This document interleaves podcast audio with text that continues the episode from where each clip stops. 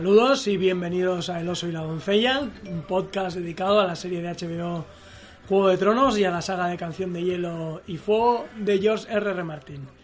Mi nombre es Miquel, con un poquito de retraso estamos aquí, conmigo como todas las semanas está Javi. Hola, bienvenidos a todos. Y hoy vamos a comentar el décimo episodio de la sexta temporada y último, eh, titulado Vientos de invierno. Bueno, esto realmente es adrede porque como sabíamos que hoy estaríais de mono de, de, de capitulazo, pues vamos a ello. Y ya os habréis escuchado todos los podcasts habidos y por haber, solo queda el nuestro, justo antes de que la, la peña empiece a hacer los podcasts de revisión de temporada completa. Nosotros somos así, vamos más tardes que el resto. bueno, ya sabéis que si queréis contactar con nosotros podéis hacerlo a través de nuestra web elosiladoncella.com, en nuestro Facebook, que es facebook.es barra o escribiéndonos a podcast.elosiladoncella.com. También tenemos una cuenta de Twitter y también saludamos a los 500 seguidores que ya tenemos en Twitter. Y sabéis que podéis dejarnos vuestros comentarios en nuestro canal de iVoox e iTunes. Buscad el y la Doncella y os aparecerá. Nuestra idea es, y ha sido, excepto hoy, grabar todos los miércoles a las 6 de la tarde para escucharnos en directo desde nuestra web. Ya sabéis que para escucharnos en directo tenéis que dar elosiladoncella.com barra directo y si además podéis eh, comentar eh, en directo el programa con el chat que os aparecerá en la web. Antes teníamos un pequeño así con problema con el chat, que había otro chat en Caster FM, que es el servidor de streaming gratuito que usamos para emitir en directo. Ahora lo he cerrado ese, ya he puesto la notita de que la gente que quiera chatear, pues chateamos todos en la web y así, bueno, os podemos atender. Desde aquí quiero saludar a la gente que nos está viendo en directo. Esta vez eh, hay gente de Lima, hay gente de República Dominicana, de París, de Madrid, eh, de Pamplona, de Portugalete. Bueno, saludos a todos los que estáis ya hablando. Os haré caso en un ratito. A Maya Martín, La Pocilga, Elena Gorses. Elena Gorses es la chica de, del gallo, del pollo. ¿Eh? La del campanario. Ah, es verdad, es verdad, es verdad. Y Maya, que nos había dicho que igual no podía, nos, nos alegra que pueda un restar un ratito con nosotros. Bueno, a Andoni y a los West que están ahí eh, sin nick. Quitaos el West y poneros un nick que no sabemos quiénes sois. Que son números muy raros y así no podemos hacer referencia. Ya sabéis que antes de empezar el episodio os recomendamos todas las semanas que, os vis que visitéis paraisofriki.info, una tienda donde podréis encontrar productos relacionados con Juego de Tronos, con El Señor de los Anillos, con Harry Potter. Ahora que acabó la temporada, ¿eh? un regalito de, de, Juego de Tronos a, vuestra pareja, a vuestro colega, a vosotros mismos. Pasaos pues, para, por paraisofriki.info y ved un poco lo que tengáis. Y antes de empezar un poco con las noticias de Juego de Tronos y con el capítulo, pues Javi, cuéntanos qué es lo que pasó, que yo creo que también es interesante, y por qué el miércoles pasado a las 6 menos 5 minutos tuvimos que avisar a la gente que no podíamos grabar y que lo, y que lo retrasábamos. Bueno, la verdad es que estuvimos con ganas de hacer el capítulo, intentamos hacer el capítulo, pero eh, bueno, estos días en Donosti, eh, yo tengo una, soy fotógrafo, soy fotoperiodista y tengo una exposición. Estoy haciendo un poco de autobombo también por si queréis ir a visitarla titulada Lesbos, el primer paso a Europa. Entonces, eh, bueno, por si que la gente no sabe lo que es Lesbos, explica un poquito, estuviste... Sí, bueno, estuve trabajando, en, como decía, soy fotoperiodista, estuve trabajando eh, hace unos meses en Lesbos, que es una isla griega donde llegan los refugiados, y, y, y ahora pues el ayuntamiento me ha montado una exposición. Y todo iba bien y todo estaba bajo control porque la, la inaugurábamos el viernes, bueno, y Miquel y yo grabábamos el miércoles tranquilamente, y hubo un pequeño problema con las copias, entonces llegué a casa infartando, a casa de Miquel, a punto de infartar. Y claro, no, no le dije, mira, Miquel, tengo que esperar una llamada. Si no recibo la llamada, eh, o sea, perdón, si recibo la llamada me toca marchar. Entonces me llamaron y tuvimos que ir a, a solucionar lo de, lo de las copias. Felizmente solucionado, por fin. Merecía la pena no hacer el podcast. Felizmente inaugurada la exposición. Felizmente inaugurada la exposición y bueno, estará en el Palacio de Ayete, en Donosti, eh, en la Casa de Cultura de Ayete, perdón, eh, hasta el 4 de septiembre. Entonces, si queréis daros una vuelta, ya sabemos que no es un tema muy agradable, pero bueno, si queréis conocer ahí un poco de primera mano eh, cómo es el tema de los refugiados cuando llegaban a la isla antes de que Europa firmara el Pacto de la Vergüenza con Turquía, pues podéis dar un, una vuelta por allí. Y bueno, si queréis ver los trabajos que hace que ha hecho Javi, que tiene un montón, pues la web es javijulio.com, si no me equivoco. Eh, no te equivocas. Ahí podéis ver un montón esto ya, de fotos. Esto ya es demasiado autobombo. Bueno, pero es un tío que le gusta que le gusta el jaleo. Estuvo en Lesbos, estuvo en Ucrania cuando estaba todo el fregado. Bueno, vamos al turro, vamos al turro. Bueno. No he venido a hablar de mi libro, he venido a hablar de Juego de Tronos. Nuestra, nuestra audiencia merecía una explicación. ¿Qué era el que era tan importante que no podíamos grabar. Hostia, Bueno, yo eso ha sido que- muy... Bienvenido Mr. Marshall, tío. Sí. Nuestra audiencia merecía una explicación. Y esa explicación os la voy a dar. Porque nuestra... Bueno, y así todo el rato. Sí, me encanta ese, ese trocito que dice de mañana elecciones. ¿Cómo elecciones? Pero habrá que hacer campaña. ¿Qué campaña si nos conocemos todos? Se le podían haber aplicado el cuento en las últimas digo. elecciones. Ahora sí, vamos a empezar ya a hablar de Juego de Tronos. Y antes de empezar con, con el capítulo, sí que supongo que ya habréis oído, ha pasado ya cierto tiempo, pero es posible, estamos cruzando los dedos desde aquí, aunque no lo veáis, que el, parte del rodaje de la próxima temporada de Juego de Tronos toque en Zumaya, que es una- un pueblo muy cerquita de Donosti, una pasada de bonito, y me imagino que ya habréis visto foto, pero es súper famoso por el flish, por, por una formación geológica, geológica que hace que, digamos, las capas, los estratos de la capa, pues se levanten sobre el agua y entonces están como en, vertical. Pues para que os podáis hacer, se puede recorrer pues millones de años de historia de la Tierra paseando, viendo los estratos.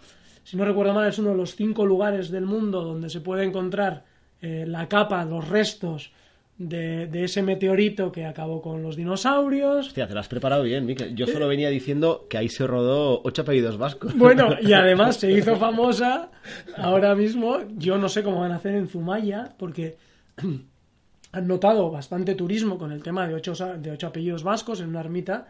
Eh, yo debo ser el único vasco que no ha visto ocho apellidos vascos.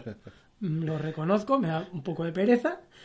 Eh, pero ahora, si, si realmente ruedan ahí, y yo creo que tengo hasta la escena que tienen que rodar, yo creo que Daenerys va a desembarcar en Euskal Herria, va a desembarcar en Zumaya. Porque se come bien, básicamente.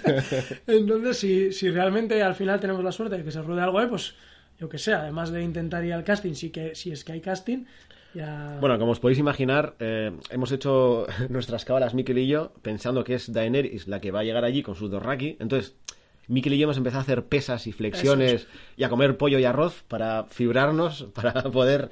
Yo- dejar barbas ya, dejar barbas largas, Más todavía. un poquito musculado, sí. No demasiado, Javi. Vamos poquito, a ponernos a tono, nada más. Bronceado final del verano, que tendremos que irnos de aquí porque aquí no hace sol ni para la hostia. Pero dos raquis totales. Sí, sí. Y si no, pues el plan B es que nos cojan de mendigos random, que también está Sí, bien. o una roca o lo que quieran. Lo que quieran, lo que Lo que quieran. quieran. Pero bueno, a ver si podemos indagar un poquito y, y os traeremos. Además fue curioso porque la noticia saltó en un medio local de, de aquí del País Vasco. Yo no lo había visto en ningún lado. Me pareció como, como una exclusiva que además no es, es- el medio en concreto no es de dar ese tipo de, de noticias y tal. Y luego la verdad es que se disparó y, y ha salido ya en todos los lados. En los siete reinos.com, por ejemplo, han hecho una entrada en el blog muy chula eh, con un vídeo que hizo EITV sobre el flis de Zumaya. Si queréis ver un poco de qué estamos hablando, pues pasaos por ahí, veis el vídeo y veréis que es una pasada de localización. O sea que, bueno, bueno, aquí nos frotamos ya las manos. En, aquí en el barrio ya estamos montando autobús, porque hay mucho friki de Juego de Tronos. Yo ahora mismo estoy haciendo el podcast y estoy con una pesa de 10 kilos en cada mano y me estoy rulando porque tenemos que ir muy preparados, Miquel. Sí, sí, sí, sí. En fin, esta es la noticia que como nos pilla muy cerquita, pues joder, nos apetecía darosla y, y si estáis cerca y, y cuando vaya a ser el casting el rodaje os apetece, pues hacemos un encuentrito así rápido y nos vemos en Zumaya Con unos pinchitos. Con unos pinchitos. Luego me dará mucha rabia porque voy a quedar con un mogollón de peña, les cogerán a todos y a mí no, y me llevaré un chine del carajo. Miquel, siempre hay gente que tiene que morir en pantalla. ¿Tú qué tal mueres? Eh, podemos practicar eso. Yo puedo morirme, fantástico. Voy a empezar a practicar. No sé, ya veremos, pero me apetece, me apetece. Bueno, nada, eh, eh, lo que digo, podéis intervenir en el, en el chat que os aparecerá en la web. De hecho, Maya Martín ya lo está haciendo. Está diciendo que ya tenemos un posible enviado especial para mandar a Poniente cuando llegue Daenerys y se monte gorda. Le dice Sí. por mí. y dice que Zumaya es un buen sitio para donde Daenerys pueda llegar con sus barcos y muy chulo. Y, y nada, me- eh, nos dice eh, desde la Pocilga David que habrá que hacer una feria de cerveza con motivo de la Guipúzcoa Poz. Vamos a hacer una Guipúzcoa Poz. Hombre, pues ese, mira, en septiembre, rollo Zumaya, eh, quedaría fantástico.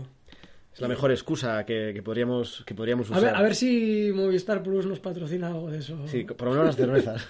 o HBO algo. y luego, nada, para terminar, nos dice Plisken Misterios de Misión de Audaces, eh, que ya era hora que lo bueno se hace esperar.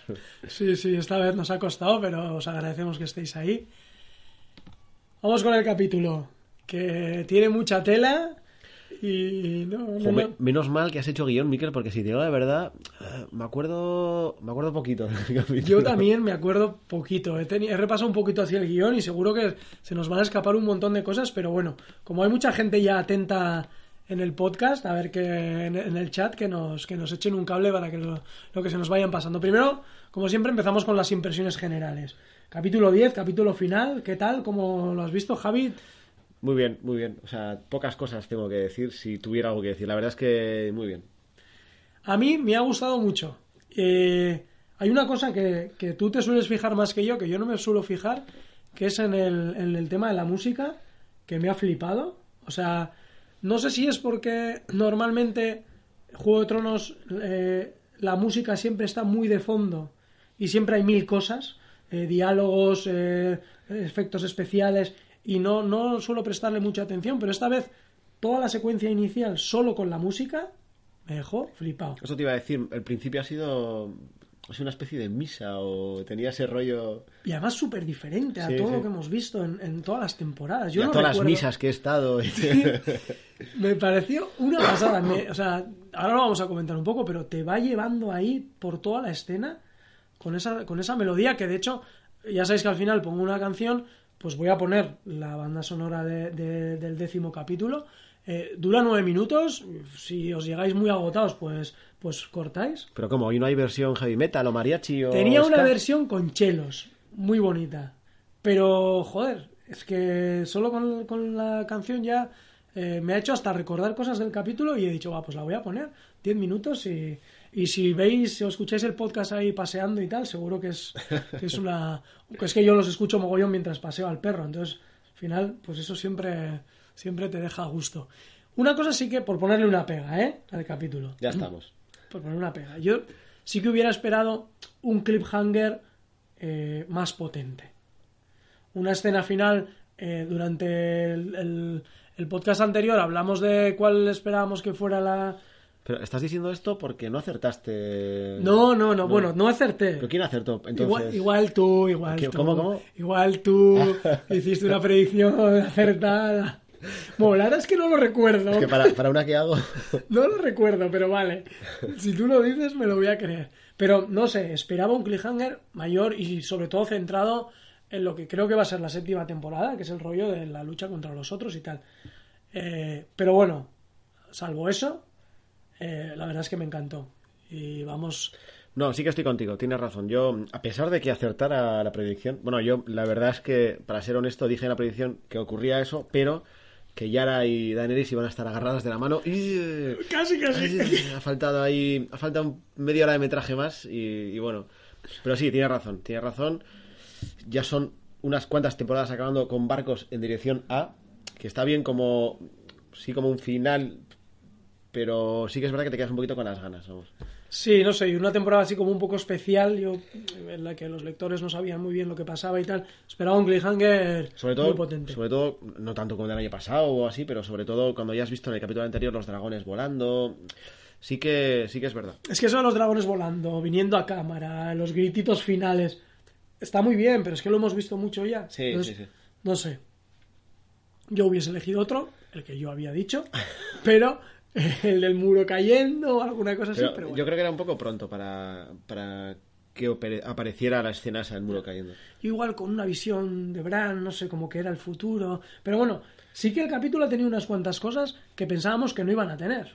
O sea, eh, por ejemplo, lo de la Torre de la Alegría, que luego comentaremos, o incluso una mini escena de Dorne. Que esto, como curiosidad, eh, y yo no sé si ocurre en todos los episodios, comentamos en el anterior que teníamos, que había oído en el podcast de Odor Odor, que tenía ganas de ver Invernalia en la intro, pues ya sin el hombre desollado, con los con el- los Stark y tal, y bueno, lo vi, y entonces me fijé un poco más en la intro, ¿no? Y vi los gemelos y me chocó. Uy, ¿qué van a aparecer de los gemelos? No sé. Y luego vi Dorne, y no sé si aparecen todos ¿eh? en todas las intro, pero pensé, ¿cómo? ¿Dorne va a aparecer? No me lo puedo creer. No, por favor, no. Y yo, ¿qué coño van a hacer en Dorne? ¿A quién más tienen que matar en Dorne? Y luego cuando salí dije, uy, pues ya me ha creado la duda. No sé, vamos a empezar con, Empecemos, con las empecemos. tramas. Eh, vamos con Desembarco del Rey. Lo que comentábamos un poco, la escena, la primera escena un poco solo con la música eh, y el tema de los trajes, a mí me encantó. O sea, me flipó ver cómo iban poniéndose los trajes. Me encantó el traje de Cersei, rollo maléfica. Ese traje negro, o sea, increíble. Eh, me gustó mucho ver eh, el collar que le ponen a Tomen. O sea, me dio la sensación como que pesaba, ¿sabes? Que, hostia, que tenía ese rollo de la carga de un rey y tal. Y me gustó mucho contraponer eso a, a la escena donde se pone el gorrión supremo, el trapo ese que suele llevar. No, esa diferencia de los trajes, cómo se estaba preparando todo, eso me, me gustó mogollón. Y cómo te van llevando hasta el septo. No había pensado en lo que tú habías dicho de la misa, pero la verdad es que sí que tiene un rollo misa, ¿no? Y Sí, ¿no? A mí me parecía. yo no, no, no, no lo pensé. Y además coincide que en el momento en que se sientan los, los siete también un poquito más adelante, eh, que se para la música, o sea, no sé, me pareció súper cuidado, o sea, súper cuidado. Yo no recordaba que la música me, me hubiera llenado tanto en un capítulo de, de Juego de Tronos y la verdad es que eh, hoy oyendo, creo que era Hello Freaky que han hecho un, un resumen ya de toda la temporada, decía ahí, ¿cómo era? Eh, No sabía si me había descargado eh, en plan un capítulo que no era, en plan un- una versión eh, que le habían añadido música, porque me despistó mogollón y, y la verdad es que y la verdad es que choca. No, pero sí que es verdad que empieza muy suave y los movimientos de cámara, sí, está muy bien, te mete mucho dentro de, de la historia esta. Y luego ya, bueno, empezamos un poco con la interacción con los personajes. Eh, tenemos a Paisel, que vemos un poco otra escena con, con una prostituta. He visto en, en Twitter, creo que era, eh, alguien que ha... Joder, no sé si era la primera. o- Alguien que ha pensado un poco las similitudes entre las cosas que pasan en el capítulo final de esta temporada y el capítulo final de otra temporada, que no me acuerdo cuál es, pero hay mogollón de cosas que, que son súper parecidas. Y yo creo que una escena de estas de Paisel que también sale con... Es cuando disimula y hace que. O sea, primero se le ve como muy ágil y tal, y luego se pone las cadenas y se hace un poco el torpe y tal. Sí, algo así. Entonces, eh, no sé si lo han repetido también un poco, pues como epílogo final, ¿no? Para, para como sabe, como iba a morir, pues eh, decirnos, este tío era así, estaba fingiendo. Yo lo que no entiendo es por qué. Si, si, si activa esa especie de, de bomba nuclear dentro de, de, de desembarco, ¿por qué a Paisel se lo cargan a, a cuchillazos? ¿Qué Pues- es? ¿En plan septón contra septón o algo así? O... Yo tampoco lo entendí muy bien. También es verdad que en los libros, en el capítulo final, y no, no sé si es el, el epílogo, que alguien lo comentó, además, un oyente lo comentó, Paisel muere. Y muere a manos de Varys. Porque Varys en los libros no se ha ido de desembarco del rey. Ah, mira. Y por eso el, el capítulo anterior, cuando decíamos que se íbamos, pero no, pero que se iba, pero que no sabíamos dónde, alguien dijo, uy, a ver si vuelve a desembarco del rey a hacer lo que tenía que hacer. Vale, ahora entiendo. Y entonces eh, muere Paisel y muere Kevan. Kevan muere un poco al estilo de Varys, como, o sea, al estilo de Paisel. Los pajaritos le matan, le acuchillan y tal. Entonces, yo creo que también han dicho, bueno, vamos a situar un poco cómo está en los libros. Sí. Eh, Paisel y Kevan mueren. También tienen que morir porque eh, yo creo que si no mueren Kevan y no muere Paisel, Cersei no tiene el poder absoluto. Sí, me he imaginado que, claro, se tiene que cargar por si acaso a todo el consejo del rey. Y este tipo es el, el qué del rey, el septón o el... Sí, el gran maestre. el gran ¿no? maestro, sí, sí, sí. Entonces yo creo que también, bueno, pues por dejar un poco tal y como estaba, eh, pues, pues que igual también nadie sabe qué papel va a jugar Paisel más adelante, si tampoco está escrito, y entonces yo creo que han Ahora, decidido... nos lo quitamos de medio, total. Sí, sí, sí, sí. Entonces, eh, pero bueno, me gustó que, que sea Kaibun el que esté preparando, que lo lleve, ¿no? Y que y me pareció hasta como, joder, me, me- me recordó un poco, salvando las distancias, en Casa Austera, los niños matando a la, a la salvaje, los zombies niños, que se abalanzan sobre ella y tal. Me recordó un poco eso, salvando mogollón las distancias, ¿eh? pero, pero me gustó mucho. Y tenemos eh, a Loras. Eh, vemos un poco, teníamos dudas de, de qué papel iban a jugar Loras y Margaeri. Y vemos que confiesa. eh, y una cosa que me sorprendió, lo de Margaeri, todo ese rollo del plan maestro suyo, eh, que le dice a su abuela que le entrega el papel ese, que tranquila. Hombre, yo, es, eh, yo sí creo que ella tenía un plan y, y de hecho es la primera que se da cuenta que no está Cersei, que aquí huele, huele, huele mal.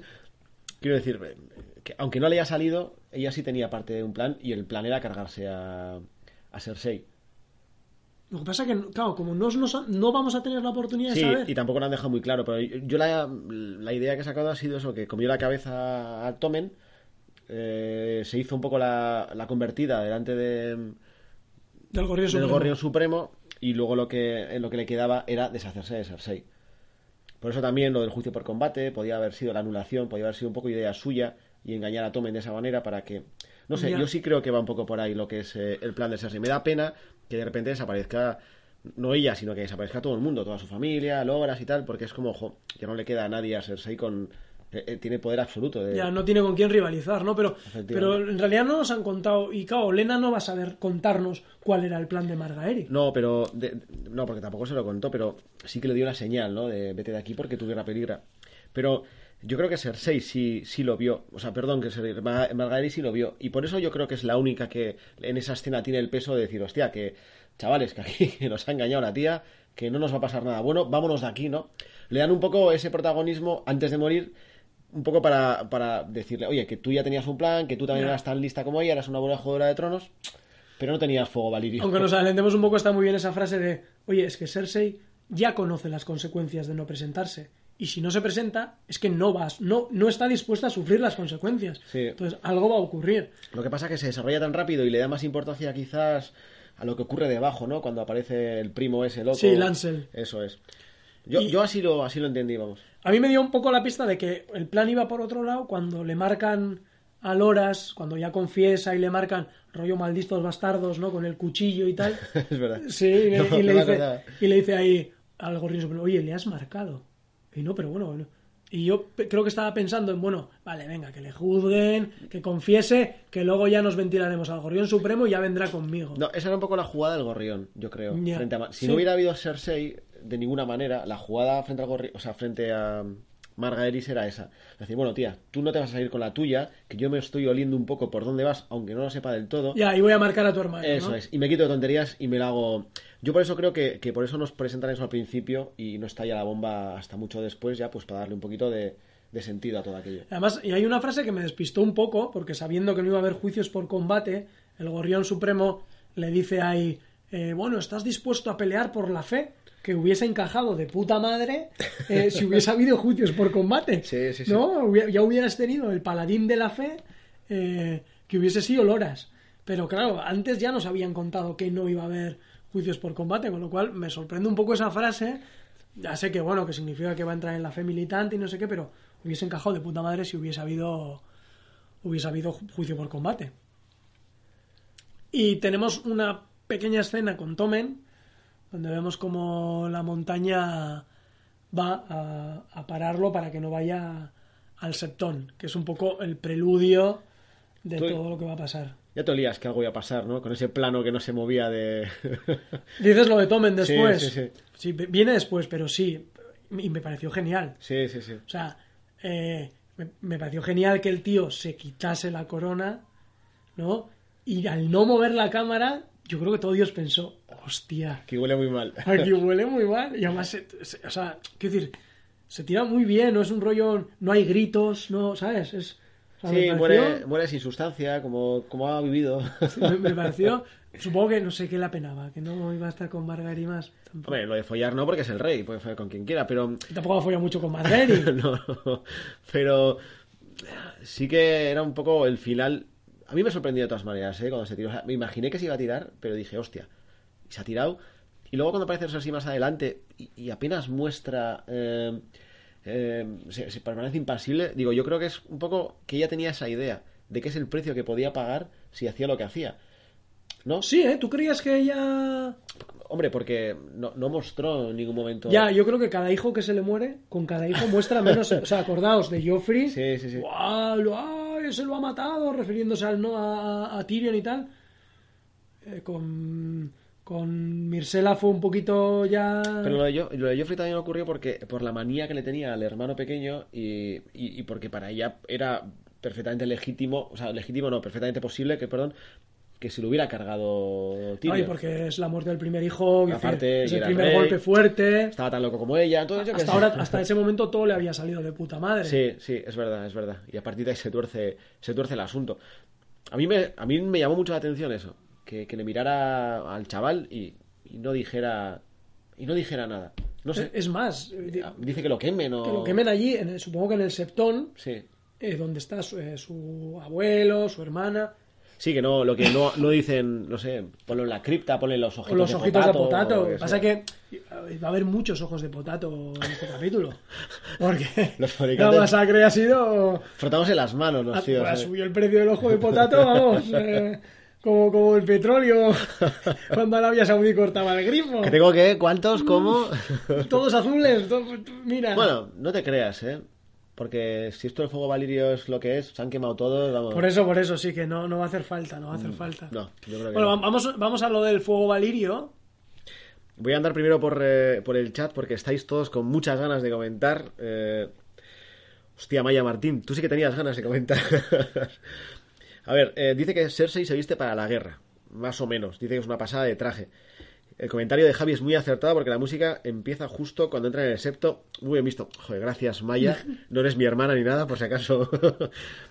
y luego se pregunta, ¿por qué no matar a Paisel en el septo como los demás? Que es lo que hemos comentado. Pero es que yo creo que Paisel no iba a ir al septo. Porque Paisel no creo que, tan, que vea con muy buenos ojos Sí, tampoco el gorrión supremo. De todas maneras, ella apunta que dice que si es por venganza personal de Cersei, que puede serlo, eh, ¿por qué no le dice a Kibun el,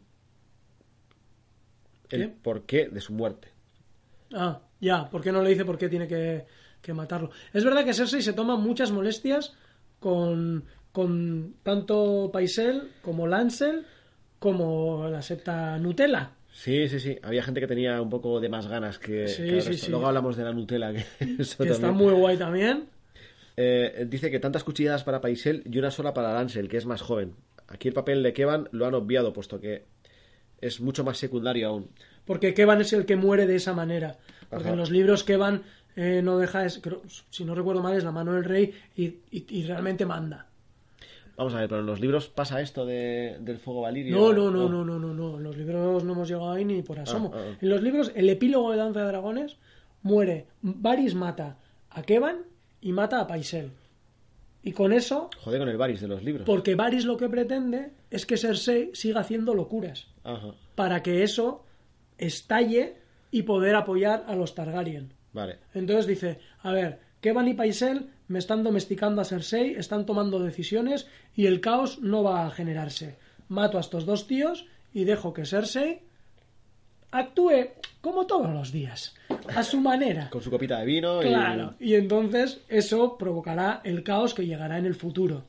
Entonces, para justificar también un poco que no tiene nadie alrededor, por eso también pues acaban. Lo que pasa es que acaban de esta manera mucho más espectacular, claro. Claro, dice que la actuación de Maergiri... Ah, dice que le faltó más ruido en la explosión con el fuego valirio. Dice que se le hizo raro que fuera tan silencioso. Son cosas del fuego valirio, Maya. No sé si había música por detrás también, que eso igual también nos querían enseñar. Luego dice que la actuación de Maergeri ha sido soberbia. Siempre he pensado que ella había sido una estupenda Daenerys y que si ella hubiera encarnado ese papel a estas alturas, todos adoraríamos a Daenerys. Dice que lo extraño es que habiéndonos enseñado a un Septon supremo tan astuto, este se quede como pasmado cuando Margaery se le enfrenta en el septo y le advierte del peligro de la situación. Parece como si no entendiera lo que pasara y en el juego de miradas final parece por un segundo que Margaery le traspasa sus dudas justo un momento antes de que el fuego valirio lo destruya todo. Que es un poco lo que hemos comentado Sí, es, es raro que no, que no se oliera nada, ¿no? Parece, parece que controla absolutamente todo, pero bueno, eh, pues es imposible controlar absolutamente todo. Está claro. Luego dice que el suicidio de Tommen le pareció muy inesperado y hasta me reí y todo. Joder, qué cruel. Hombre, Yo yo, hice un poco de hostia, pero también. yo no me reí, pero me dio bastante igual. No, yo sé que fue un poco de. ¡Ay, va! Pero un hostia sí dije cuando lo estaba viendo. Claro, y además se ha cumplido la profecía. En tres parte, hijos. en parte. Bueno, Falta el baloncar ese que... sí, pero eso no sale en la serie. No, no, no. Pero lo de los tres hijos, ¿serás reina? ¿Serás reina? Perdón, Eso ¿lo del también le baloncar no sale en la serie? En la serie yo creo que no. Ah. Yo creo que no. Pero creo que sale que serás reina, porque le pregunta, ¿vas a ser reina? Sí, vas a ser reina. No, aunque no sé si se refiere por, la, por ser mujer del rey. Eso te iba a decir, o- Reina ya había sido. Bueno, pero ahora lo es en, de- en toda regla. Luego cuando leamos en los comentarios del chat tengo unas cuantas eh, preguntas de política sobre, sobre Westeros que hacerte. Hostia, pues a ver si hay alguno más, más ágil. Pero bueno, y lo de los tres hijos muertos, pues también. Mira, nos está diciendo Maya Martín que en la serie no han dicho nada del, del baloncar. Vale, entonces, eh, dice que el suicidio a eso es y que la revisión le pareció muy bien eh, resuelta su muerte. Murió como vivió, sin hacer ruido y sin que se notara mucho. Es lo que tú decías. Maya dice que Cersei lo que le importa de verdad es el trono, su gran amor. En los libros es donde más se nota. Dice que es su hijo primogénito. Y los otros dos, que son mejores personas, parece que la avergüenzan un poco. ah, perdón, que su gran amor es su hijo primogénito, es eh, Joffrey. Joffrey. De todas maneras, eh, luego veremos un poco porque ahí al final hay un cruce de miradas entre Cersei y, y, y Jaime que también, que también tienen su tela, ¿eh? O sea que... Vale, la pocilga, David de la pocilga, eh, dice que la cotización de Mr. Potatoes Ice ha subido en la última temporada a pesar del Brexit. Sí, sí, sí, sí, están como locos, están como locos. Y luego había- advierte un spoiler alert para los que no leen los capítulos sueltos de Vientos No, de no, pues ni, ni nombrar eso. Yo soy uno de los que no ha leído un puñetero capítulo y ya en- cada vez en más sitios tengo que quitarme los cascos, dejar de leer. David, que te cerramos eh, la casilla de chatear.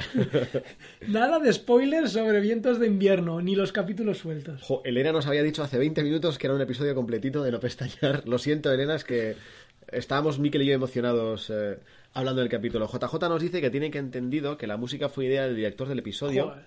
y luego la creó Ramin Daya, Dayawadi o algo Que así. será un indio. Eh, Tiene pinta de indio, sí. Y Miguel Sapoknik, el mejor director de la serie, con los capítulos Casa Austera, La batalla de los, bastardos y Vientos de invierno, no estará en la siguiente temporada. Acaban de desvelar los nombres de los directores, que en vez de cinco van a ser cuatro, con lo cual parece probable que solo haya ocho episodios o siete en vez de diez. Y efectivamente no está este tipo. Pero es lo que decíamos, que iba a haber 7, 8. Sí, pero bueno, como todavía no estaba muy, ahora ya han dicho los directores y han puesto solo cuatro, suelen ser dos episodios por director. Y yo también he flipado que no esté este tío que nos ha dado posiblemente los tres mejores capítulos de toda la serie. No lo entiendo tampoco muy bien. Igual eh, tenemos que ver un change.org dirigido a, Sí, ¿no? Wave. Eh, tío, o sea, despide a uno de los que has contratado y contrata a este tío. Pues sí, la verdad es que sí. Merece, merece la pena. El cura Legañas dice que Desembarco de Rey es el nuevo Magaluf, porque el rey Tomen realiza el primer balcón inoficial. Sí, sí. Y eh, Prisque Misterios nos dice que eh, yo procuro saltarme o no mirar el opening, porque spoilean bastante. No solo por las zonas, sino por los actores que salen. Si sale un actor, ya sabes que sale, que sale en el episodio. Miquel, deberás de dejar de ver la intro que tanto te gusta. Creo que hicieron una excepción eh, en el capítulo del hombre quebrado y no ponía que salía el perro, para no desvelar precisamente eso. Así. Porque yo eh, no, los, no veo quién sale y además, si soy sin- sincero, todavía no controlo los nombres de los actores. Entonces podía poner gente Hotler y no, no sé qué es el perro. O sea, me sé muy poquitos. O sea, contados con los dedos de una mano. Mira, el señor Barnes nos dice una cosa que es interesante sobre la reacción de Cersei cuando ve a Tommen. Barnes dice que Tommen la decepcionó. Y además creo, dice, que está resignada a ver cumplir la profecía. Pues puede ser, puede ser. Sí, pero hostia, me parece muy previsora que apostase porque se iba a suicidar. Aunque es verdad que alguien ha dicho, en otro, no sé dónde he leído, que el hecho de que Cersei no estuviera con su hijo también puede inducir a que, bueno, pues que eso podía pasar. O sea que... Y Maya nos apunta dos cositas más. Dice que pensáis, pregunta, eh, ¿pensáis que se puede dejar a Sapoknik para la última temporada? Quizás se lo reserven para lo más espectacular del final. Y en el capítulo de reaparición del perro hicieron antes una intro con su aparición para no spoilear. Eso es que creo que no aparecía el perro Ah, en la... ah. Es lo que yo te he comentado. Que no aparecía para no spoilear. La verdad es que me gustaría ver al, al director este de nombre impronunciable y nombre Miguel Vicente. Tócate las narices. para verle, verle en más capítulos porque la verdad es que nos ha dado. Vamos a acabar con esta con este localización, que no hemos comentado toda la escena del fuego valirio. Sí, te acaba de decir, please, que misterio es lo mismo que acabas de decir, de, de Broken Man. Eh, tenemos aquí a Lancel persiguiendo a uno de los pajaritos de, de Kairbun. ¿Qué te pareció ese rollo de la vela? De ese temporizador casero espectacular. A prueba de soplidos, ¿no?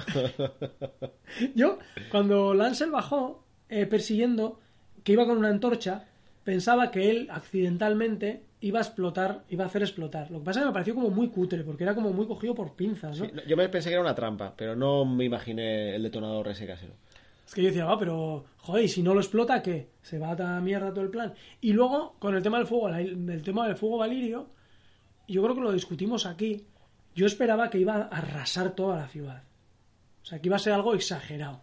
Que se le iba a ir la pinza por completo, pero en realidad lo tiene bien controlado. El Joder, septo y también, porque se lleva solo el septo y ya está. se lleva a todos los enemigos, pero, pero vamos, Sí que es verdad que... No, no, yo, yo estaba contigo. Yo pensé que iba a ser algo incontrolable, que si no toda la ciudad, sí por lo menos la mitad de la ciudad se la iba a dejar en llamas. Y, y no es una explosión, sino es unas llamas incontrolables, como, como una especie de napalm o algo así. Claro, es que yo y, y esperaba algo así como muy a lo grande y es verdad que está súper focalizado y en ese sentido Cersei no parece, no sé, pensaba ya que se había ido la olla por completo y iba a ser salvaje total. Y la escena, a mí la explosión me gustó mucho, me encantó lo de la campana, que saliera disparada y, y atravesara. Y un detalle que, que es una chorrada, pero que me gustó, que es la, la toma en la que está Cersei cuando ve explotar todo y está tomando vino, que se le mueve el pelo ahí de la onda expansiva. no me fijé. ¿Sabes? O sea, la onda expansiva y, ¡buah! y se le mueve el flequillo mientras sonríe y me pareció como, hostia, qué guapo han hecho ahí la onda expansiva y todo. La Un detalle, impasible ahí. un detalle súper súper chulo. Menos mal que no había cristaleras en esa época, ¿no? Porque- Ya. Bueno, supongo que la sabría, ¿no? Pero, ya, bueno, sí. pero... Y aquí es lo que hablábamos de, de la venganza que tiene preparada un poco para esas... Para Paisel, para... Para... Ay, para Lancel y para la secta Nutella. Eh, ¿Cómo viste esa escena de, de Cersei ahí encarando a la septa atada? Eh, Me había olvidado de ella hasta que, hasta que la había atrapada. Digo, hostia, es muy Cersei el rollo este. Y, está muy bien cuando, cuando la destroza la tía, ¿no? Porque dice, no, bueno, me da igual, soy una creyente que te cagas porque sí que voy a ir al cielo. Y dice, "Ch, ch, ch, quieta, quieta, que no te voy a matar hoy. También es muy Cersei. Y es cuando ella entonces entra en pánico y dices, hostia. Y a mí, no sé, yo no entendí muy bien lo de la montaña, ¿no? Porque, ¿qué pasa? Te enseño el careto, soy súper feo, me voy a morir no hoy, sino dentro de tres semanas, te, te viola, o sea, no, no entendí muy bien. Yo que- tampoco muy bien. Lo del careto, Hostia, no, no deja, o sea, quiero decir, que no entendiera bien no quiere decir que no me diera mal rollo. Ya, ya, ya, está claro. Lo del careto yo simplemente creo que es un rollo fanservice. De la gente quiere saber qué hay detrás de esta cara. En los libros, además, eh, ni siquiera se le ven los ojos amoratados, o sea, nadie sabe lo que hay. Vamos a enseñarlo. Me pareció un rollo también muy Star Wars eh, quitar la máscara a Darth Vader. Además tenía esa pintaca un poco así, ¿no? De arrugado calvete. Sí, sí, sí. Y a mí tampoco me quedó claro qué es lo que pasa. De hecho, en la siguiente escena, cuando eh, Cersei va a la sala del trono y está la montaña y aparecen más guardias reales, lo primero que pensé fue, joder, le han hecho la novia de Reanimator y, y es otra zombie. Han hecho a la septa Unela otro guardia real eh, zombificado y, ¿sabes? En plan pareja de... porque esa es un tocho. Sí, sí, sí. ¿sabes? Y, y luego me dio la sensación de que no de que no iba por ahí los tiros. Entonces no sé muy bien si le va a violar. eh, ¿Tú crees que aparecerá la temporada que viene todavía siendo torturada? Sería un punto. a mí me molaría ese rollo de pareja de guardias reales zombies, ¿sabes? Ahí- ¿Sabes? Ahí, o sea, Reanimator y su novia. Pero entonces la tiene que matar y luego reanimarla, vamos. Hombre, tiene pinta de que la montaña la va a dejar fina filipina. El, el Kibur frotándose las manos. Ahí, claro, como le ha ayudado a muerte, ahora le dará todos los caprichos que quiera. vamos. Sí, sí, sí. Me moló mucho que Cersei confesara. O sea, la tía es, es todo el puto rato, confes, confes, pues ahora voy a confesar. Pero no voy a confesar frente al septón, voy a confesar frente a ti, te voy a decir todo lo que he hecho. Sí, está Me muy la bien. sopla. Y Está muy bien. Me gustó esa contraposición con la, con la confesión de Loras, ¿no? Los dos han confesado, pero la posición de poder de cada uno no tiene nada que ver. Y me, y me encanta cuando cierra la puerta y, y le dice shame, shame, o sea, dije, pero qué hija de puta. Esta es una encarnación del mal, tío. Es el nuevo Ramsay. Ya te Es- digo. ya tenemos otro super villano eh, que se le ha ido la olla por completo. O sea, me encanta, me encanta. Y luego tenemos también lo de Jamie, que llega eh, Jamie con Bron, ve un poco el, el percal y lo que te comentaba un poco de esa mirada, mm, no sé, ¿tú crees que ha dicho, hostia, esta mujer se le ha ido la olla, está loquísima? Yo creo que sí, pero no va a ser algo que veamos en el capítulo 1 de la siguiente temporada.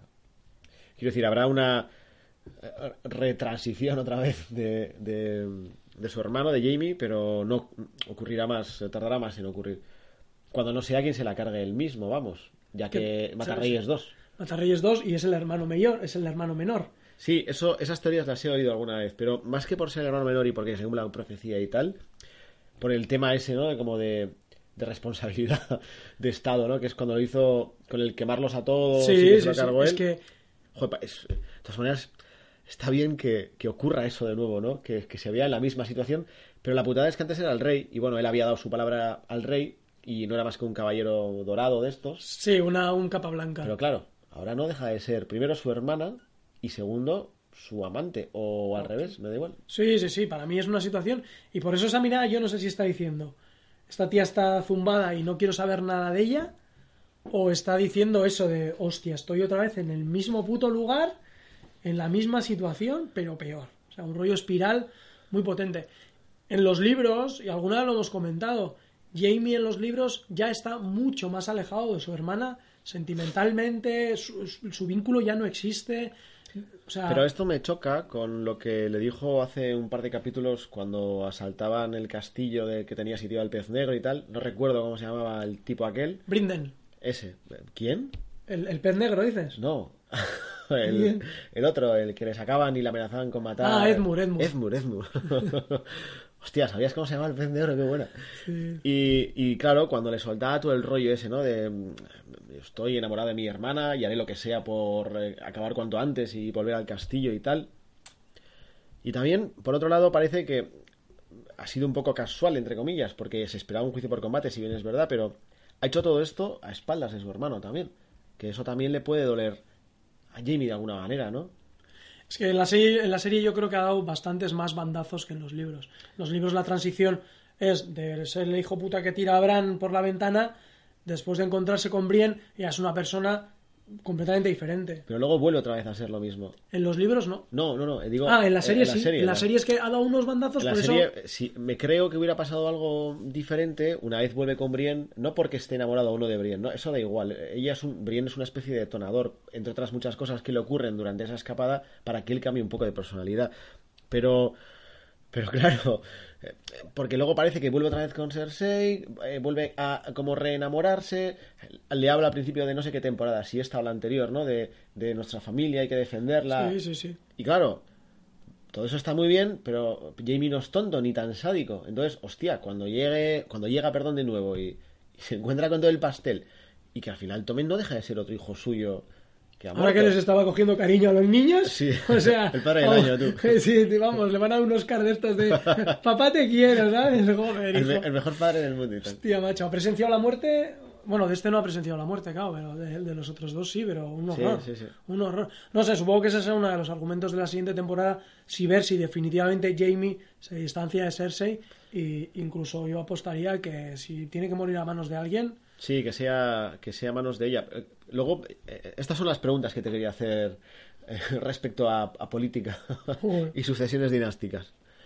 A ver, ella se corona reina, pero ella legítimamente es la reina. Digo legítimamente, aunque se haya cargado al resto, ya me entiendes. Quiero decir, eh, Pues no sabría contestarte, pero es que esa pregunta. eh, claro, tiene, es una pequeña trampa, porque en realidad. mm, la mayoría de las veces el trono no se conquista dinásticamente, sino por, por, sí, sí, por, batalla. Sí, vamos, o no, no, eh, estoy. eh, Eso, por eso te decía. Pero no, no debería ser. Lo que pasa que ¿quién es? Porque ya no hay Baratheon.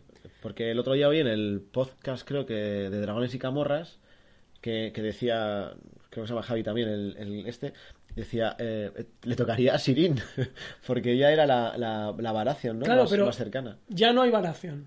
Porque no hay Baratheon. Eh, habrá, hay bastardos, pero no hay Baratheon. Si seguimos remontando por los Baratheon hacia arriba, eh, nos, nos encontramos con los Targaryen. Porque los Baratheon tienen parte de sangre Targaryen. En Ah. realidad, antes de la rebelión de Robert, el trono le corresponde a Daenerys. Una vez que entramos en los Baratheon, ahí se nos corta todo.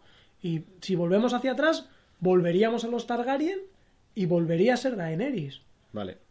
No sé, yo también tengo un pequeño lío, ¿eh? Porque con tantos muertos y tanto incesto y, Y- tanta hostia, y ya pues no- hay manera. Y ya no queda, perdona, más familia... ¿Baratheon? No, perdón, Lannister. No, bueno... eh, A no ser que haya algún primo rollo Kevan, ¿no? O No lo así. sé, es que claro, en la serie también mataron unos cuantos antes, pero pero aparte de Cersei, Jaime y, Tyrion, claro. En la serie mataron primos anteriormente. Sí, primos pequeños, Primos, pero tíos yo y creo tal. que habrá más por ahí. No creo que sean que fueran los únicos. Quiero decir, pero te podrían sacar de repente un Lannister. Pero los Lannister no tienen no tienen herencia legítima, o sea, quiero decir, no tienen derecho al trono legítimo. Bueno, ya, pero se han cargado a toda la gente. eh, O sea, por eso te digo, yo entiendo que no sea legítimo, pero bueno, al final no deja Ah, de ahora sí, claro. a todos los pretendientes, o sea que. Ahora es como, pues como cuando murió Robert.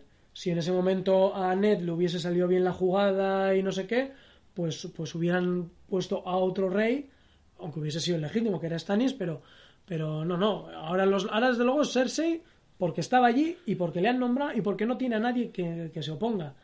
Y, Ba- Pero- y Baratheon no queda más Baratheon Nadie, tampoco. nadie. Baratheon con, con la muerte de Sirin acabaron con, con los Baratheon. Y claro, eh, la casa de Margaeris, ¿cómo es? Los Tyrell. Los Tyrell solo tienen a esa abuela ya.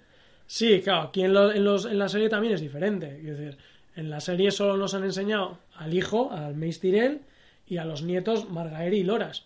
Y encima Loras como heredero, que yo creo que durante, se nos ha olvidado comentar, durante el- eh, su confesión, claro, lo que supone que Loras se pase a, a la fe, supone que deja sin herederos a la casa Tyrell. En los libros hay dos hermanos más que encima son mayores que Loras y que son los herederos, con lo cual los Tyrell no es una casa extinta. Lo que pasa que en la serie, pues como lo han estrechado más. Pero en la serie No sí, sabemos. sí da la impresión de que es una casa extinta. Sí, sí, Olena, no sé, igual. Yo creo que se le ha pasado ya el arroz, pero igual tiene que esforzarse. A ver si. Ay, tío, no, me lo estoy imaginando y no, no, no. no. Además va como de luto, ¿no? Cuando... Joder, es que se le ha muerto todo Dios. El hijo, los dos nietos. Luto, vamos, extremo. Está, está jodido el asunto. Y, y ya para acabar con los temas de política eh, dinástica, Que igual le metió la gamba hasta a fondo, pero. y de Dorne, aunque ya sé que no toque, no hay nadie más allá de el área y las, y las culebrillas de arena. Eh, que yo recuerde tampoco. En los libros hay más personajes. Está. Bueno, por supuesto, no, no está. Tristán no está muerto. Eh, bueno, Doran tampoco. Eh, hay más, y, pero, pero no, no sé. Hay otro también que está por ahí. Entonces, que también muere, ese sí que muere. Entonces, Bien, bien, bien. No sé, pero claro, esos no tienen. No tienen, digamos, derecho legítimo, más que por conquista, no es un derecho legítimo por sangre. O sea que. Cerramos ya la parte entonces. Sí, yo la última imagen que, que sí que me gustaría comentar es la imagen de Cersei en el trono del hierro, que yo creo que es muy potente. Y la he visto así extraída en Twitter sola y la verdad es que es un... Por fin ha, con- cuadrazo. ha conseguido el, el trono de hierro, vamos. Sí, sí, sí, no sé si se le ve contenta o no, A pero ver cuánto le dura, porque vamos, el trono de hierro está agafado. A mí que no me digan que no. desde luego muy cómodo no es físicamente ya por los pinchitos que tiene, pero tampoco parece que gobernar sea interesante. Bueno, voy a pasar a los comentarios que estáis on fire y os, os estoy aquí dejando olvidados eh, preguntando cosas dinásticas. Mira, eh, el señor Barnes nos dice que ¿por qué llega al trono de hierro Cersei? ¿Por sucesión o por conquista? A mí me parece que es por conquista porque hay un vacío de poder y ella se aprovechó de la situación. Sí, yo creo que sí. Yo creo que estamos un poco de, un poco de acuerdo con el tema. Desde luego a los Lannister no les toca, porque son las- la madre, vamos. Claro, y luego eh, eh, Plisken Misterio nos dice que la montaña tiene un historial de violaciones curioso. ¿Ah, sí? Claro, eh, violó a, a él y a Martel. Ah, claro, claro. Eh, acuérdate de Oberyn, Sí, la violaste, la mataste.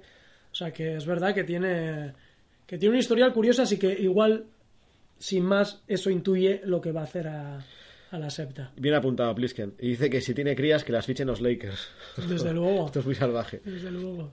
Andoni nos dice que es reina por conquista. A ver de quién de desembarco se pone ahora en contra de Cersei. Hombre, realmente en desembarco, a no ser que saquen algún teopo personaje que esté ultra tapado de... Yo no recuerdo quién podría ahora mismo... No encajaría. No o sea, encajaría. todos esos nobles que están ahí son nobles random, ¿no? Quiero decir que no... Entiendo que sí, además muchos de ellos han muerto también porque estarían en el juicio. O sea Claro.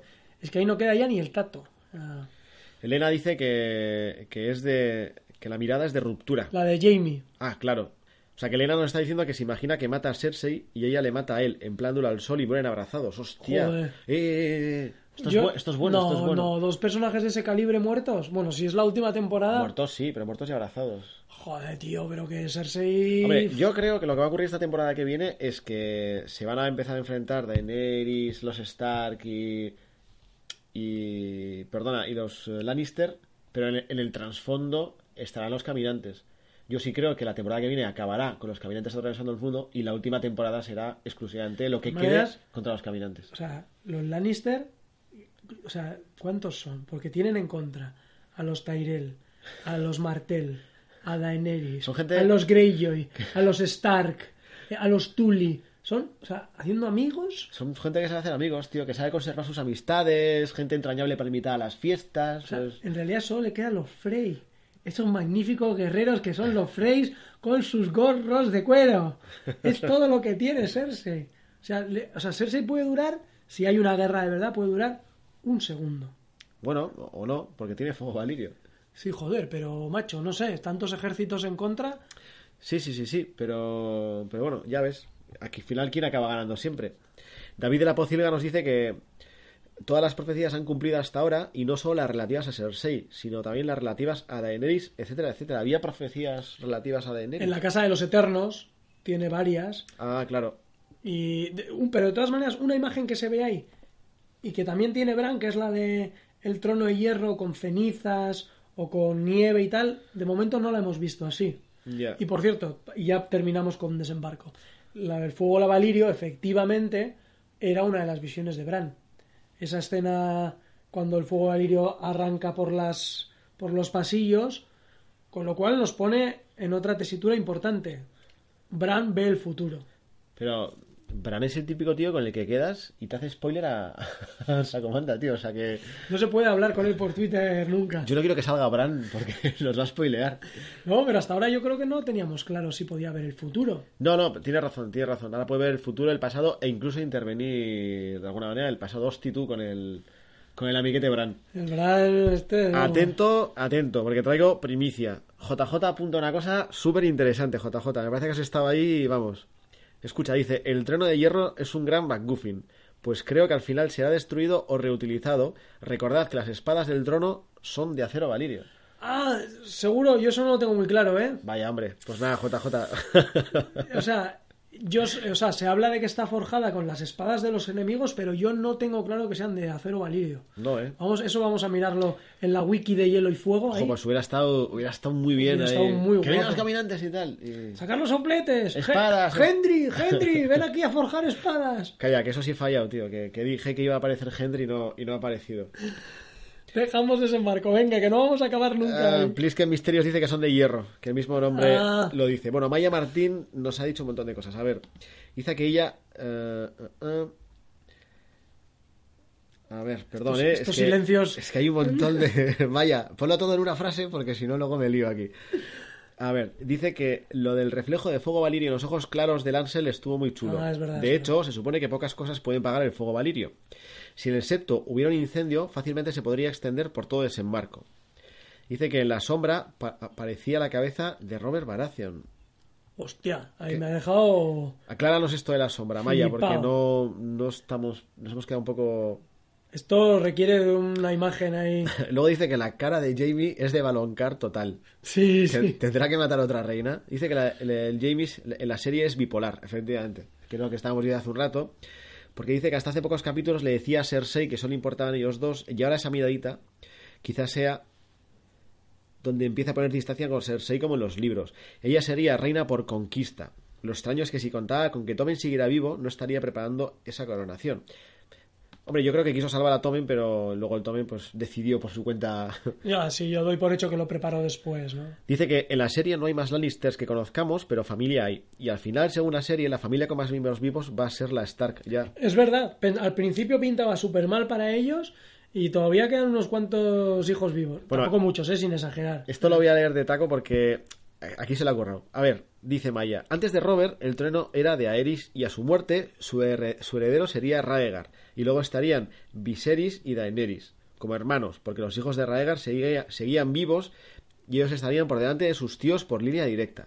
Daenerys no iba a ser reina ni de coña, pero por las circunstancias de ser la única Targaryen viva, ahora sí podría heredarlo, aunque lo vaya a ganar por la fuerza. Y Cersei siempre ha dicho en los libros que cuando muriera lo haría con Jaime, que ellos, llegados al mundo, juntos morirían, o sea, que llegaron Ah. juntos y que morirían juntos. O sea, que apunta a un desenlace de los amantes de Teruel, ¿no? Un rollo... Como antes nos ha dicho, no recuerdo quién, el señor Bars o Plisken. Y luego, para terminar, dice que eh, la cabeza de Robert Strong, la montaña en las sombras, dice que le pareció la de Baratheon. Ah. Estaría guapo, ¿eh? Que lo hubieran puesto en la cabeza, ¿eh? Vamos a pasar a los gemelos. Porque si no, no acabamos mucho. Venga, te... Dos comentarios más que veo que estáis aquí. Eh, Andoni dice que ya sé que no es mucho, pero Euron Greyjoy podría aliarse con Cersei. ¿Tiene razón? Es verdad, tendría una lia- tendría mil barcos, ¿cómo que no es mucho? Efectivamente, eso de que no es mucho- las islas de hierro de madera. Empezamos con los gemelos. Eh, tenemos una fiesta en casa de los Grey, de los Frey. Y Jamie, eh, que claro, esto, como contamos por localizaciones, esto ocurre antes de que llegue a desembarco, evidentemente, parece que no se divierte mucho. Que me gustó bastante eso porque es muy similar a lo que ocurre también en la boda roja. Que ves una fiesta, pero ves que Rob no se divierte mucho. Yo ahí temí por Jamie. No, la verdad es que no me imaginaba que, que luego iban a ir por ahí los tiros, porque los Frey son capaces de traicionar a los Lannister, ahora que está todo en el norte. Hombre, aquí no tendría mucho sentido porque son sus únicos aliados. Sí, pero yo qué sé. Pues han hecho otro pacto, vete tú a saber, no sé. ¿Sabes? Como tienen a Edmure y a la hija, pues no, no sé. Ya, ya, ya. Eh, y me gustó mucho también que, que dijeran esa frase que nos recordó a la boda roja de los Lannister y los Frey te mandan saludos, que es la frase que le dice Roose Bolton cuando apuñala a Rob. Yo creo que es un guiño muy chulo el recordarlos que este es un cabrón de, de- de medio pelo. ¿Y qué te pareció la conversación esta entre Bron y Jamie con, con la chica? Que luego entenderemos por qué se le queda mirando a Jamie, aunque a mí al principio me pareció que... Sí, que el típico tío guapo y por eso le miraba y le sonreía. La verdad es que yo al principio eso es lo que pensé. Y claro, cuando luego la veo de nuevo y, y a solas, joder, no voy a ir de listo, pero claro, la veo de nuevo a solas. Y lo único que dice es, tú eres la nueva, dije, hostia, aquí alguien se ha teletransportado ya. Pues yo, tío, me- o sea, Sí, ¿eh? hasta que no insistía con el rollo de dónde están mis hijos, están aquí, dónde están mis hijos, están aquí, no me cosqué. O sea, no esperaba para nada que Aria llegara tan pronto y que ya fuera, ni más ni menos que a por Walder Frey, a uno de, de sus listas. Así que me llevé una, una buena sorpresa. Pero bueno, la conversación está un poco, no- simplemente es para presentar al personaje, ¿no? Sí, Es sí, una sí. chica que está por ahí, sin más, al margen de la- del chascarrillo, de, el chascarrillo de Bron de tú ya veo que no tienes que hacer mucho para llevarte a las tías, ¿no? Típico, típico conversación de cuadrilla donde el amigo que está bueno tío. das que te arrasa con todos, ¿no? Y, y- y no hay manera, ¿no? Y me gustó la cuadrilla y la conversación de cuadrilla. Los guapos no molan, tío. Nunca, nunca, nunca han molado. Nunca han molado, nunca han molado. Solo nos han hecho más simpáticos, Javi. Es verdad, porque ellos no se lo tienen que currar, tío. Son más sosos, no... Nos han hecho más simpáticos. Chicas del mundo, no cojáis a los guapos. Eh, luego tenemos esta conversación con, entre Frey y, y Jamie, que, que también me gustó mucho cuando le dice que no han matado a Edmure para que los Frey no tengan una mala fama. ¿Sabes? Que es una familia respetada en Poniente, ¿no? Que, oye, que respeta las tradiciones y, y las lealtades. A mí, es que para mí son, los Frey son eh, los redneck, tío, de lo que hablaba el otro día. Son, tú sabes en los Simpson esos personajes que hacen como que son como de pueblo, en plan Sí, salvaje. sí, sí, pa- pa- pale- paletos. Paletos, eso es un redneck, pues para mí esos son los Frey, tío. La verdad es que es verdad que nos da como mucho... O sea, yo creo que... Joder, ya- no hacía falta, ¿no? Pero nos da otra vez ese rollo de este tío es asqueroso. Y luego la conversación además admite que es un cobarde y dice, bueno, ya, soy un cobarde, pero hostia, aquí estoy, aquí está mi familia y el ser cobarde me está ayudando a conseguir... que- Pero, pero no dejas de cogerle asco por eso. Ya, pero en realidad no tiene parte de ra- tiene bastante parte de razón, ¿no? Sí, sí. Eh, O sea, el juego de tronos se trata de sobrevivir y de, y de tener más. Me, me resulta ahí parecía la conversación que tienen en Braveheart. eh, eh, no me acuerdo el tío, el que va a ser un poco el rey, el morenito este, con Ah, Robert Bruce, tío. Robert Bruce, con su padre, ¿no? Re- Recuerda el nombre, tío. Y, o sea, atento, siete años con Juego de Tronos, no se acuerda ni del nombre de Aria Pero te acuerdas de Robert Bruce. Pero es que es, eh, es Braveheart, tío, ¿no? Tú como yo, ¿no? Braveheart en la tele está empezada, da igual. Da se igual, ve. se ve igual, sí, efectivamente. No, pero es que dura cuatro horas, es, es Telecinco, se ve. Que ya te sabes los diálogos, que eh, estás diciendo lo que dicen. No, no, pero o sea, hay que verla, tío. Ayer me pasó con Willow, casi, casi la, la veo otra vez y dije, quieto, Hostia, Willow, tío. quieto. Pues tiene esa conversación, ¿no? O sea, el, el- el padre, el cabeza de familia, traiciona a los escoceses, ¿no? Y le dice, ya, pero es que hemos doblado nuestras tierras. O sea, de esto va este rollo. Te has aprendido a ser un rey, le dices. sí, Claro, sí. o sea, ya vas a aprender. Pues esto es lo mismo. Se trata de sobrevivir y de poseer más. Y los Frey en ese sentido, pues lo, lo consiguen, pero, pero bueno. Y luego ya saltamos un poco a la, a la madre del cordero. Eh, a ver, tú, claro, el tema de la, del pastel con los hijos, ¿no? Este rollo, ¿dónde están los hijos? Están aquí, están en el pastel. ¿No te lo oliste? Sí, me lo li porque eh, en los libros hay una leyenda muy guapa y una escena chula con eso. Me sorprendió que lo pusieran en la serie, porque yo dije, ¿Puedes contar esa historia? sí, o- sí, sí, ah, no, no, bueno, así grandes rasgos, ¿eh? porque no la, mira- la miré eh, la semana pasada cuando íbamos a hacer el podcast, Eso es hace un mundo, tío. hace un mundo y no la he mirado, no, pero eh, creo que un Manderly eh, eh, en un- está con los Frey y bueno, se va a otra historia, se va con, con los hijos, los hijos no vuelven y cuando están en la fiesta preparan un pastel con los hijos y hace que un bardo cante una leyenda antigua sobre un cocinero que se llama el cocinero rata que, eh, un, eh, era miembro de la Guardia de la Noche y que una vez cuando un rey visitó a la Guardia de la Noche, como le había hecho alguna afrenta o no sé qué, cogió al príncipe, lo troceó y se lo dio de comer al rey. Lo bueno es que en la leyenda el rey se come el pastel, que es lo que ya me hubiera molado ver. Se come el pastel, entonces está comiendo a su propio hijo, encima le encanta y quiero que repite y tal. Y bueno, luego los dioses, que también, yo creo que también tiene que ver con esto. Los dioses, por traicionar eh, y matar a alguien al que le has ofrecido el pan y la sal, quiero decir, al que es tu huésped, le castiga siendo una rata gigante. Ajá. ¿Por qué digo esto? Porque el Frey rompió el juramento de hospitalidad, le dio de comer la pan y- el pan y la sal a los Stark Ah, vale, y los vale, asesinó. Entonces es un poco, yo creo que van por ahí los tiros, ¿no? Lo que pasa que Hostia. menuda vuelta. Pero tengo que hacer un poco de... Y me jode de abogado del diablo. Al final... Ay, y me da repelús hacer esto, ¿eh? Pero...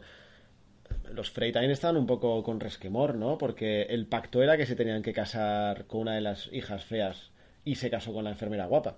Pero por eso es un poco la leyenda. El cocinero rata también, eh, el rey le había hecho una afrenta, pero nunca puedes romper eh, el juramento de hospitalidad. O sea que si lo hubiera, hubiera matado al segundo día en vez de la boda roja hubiera estado bien. Perfecto, vale. perfecto.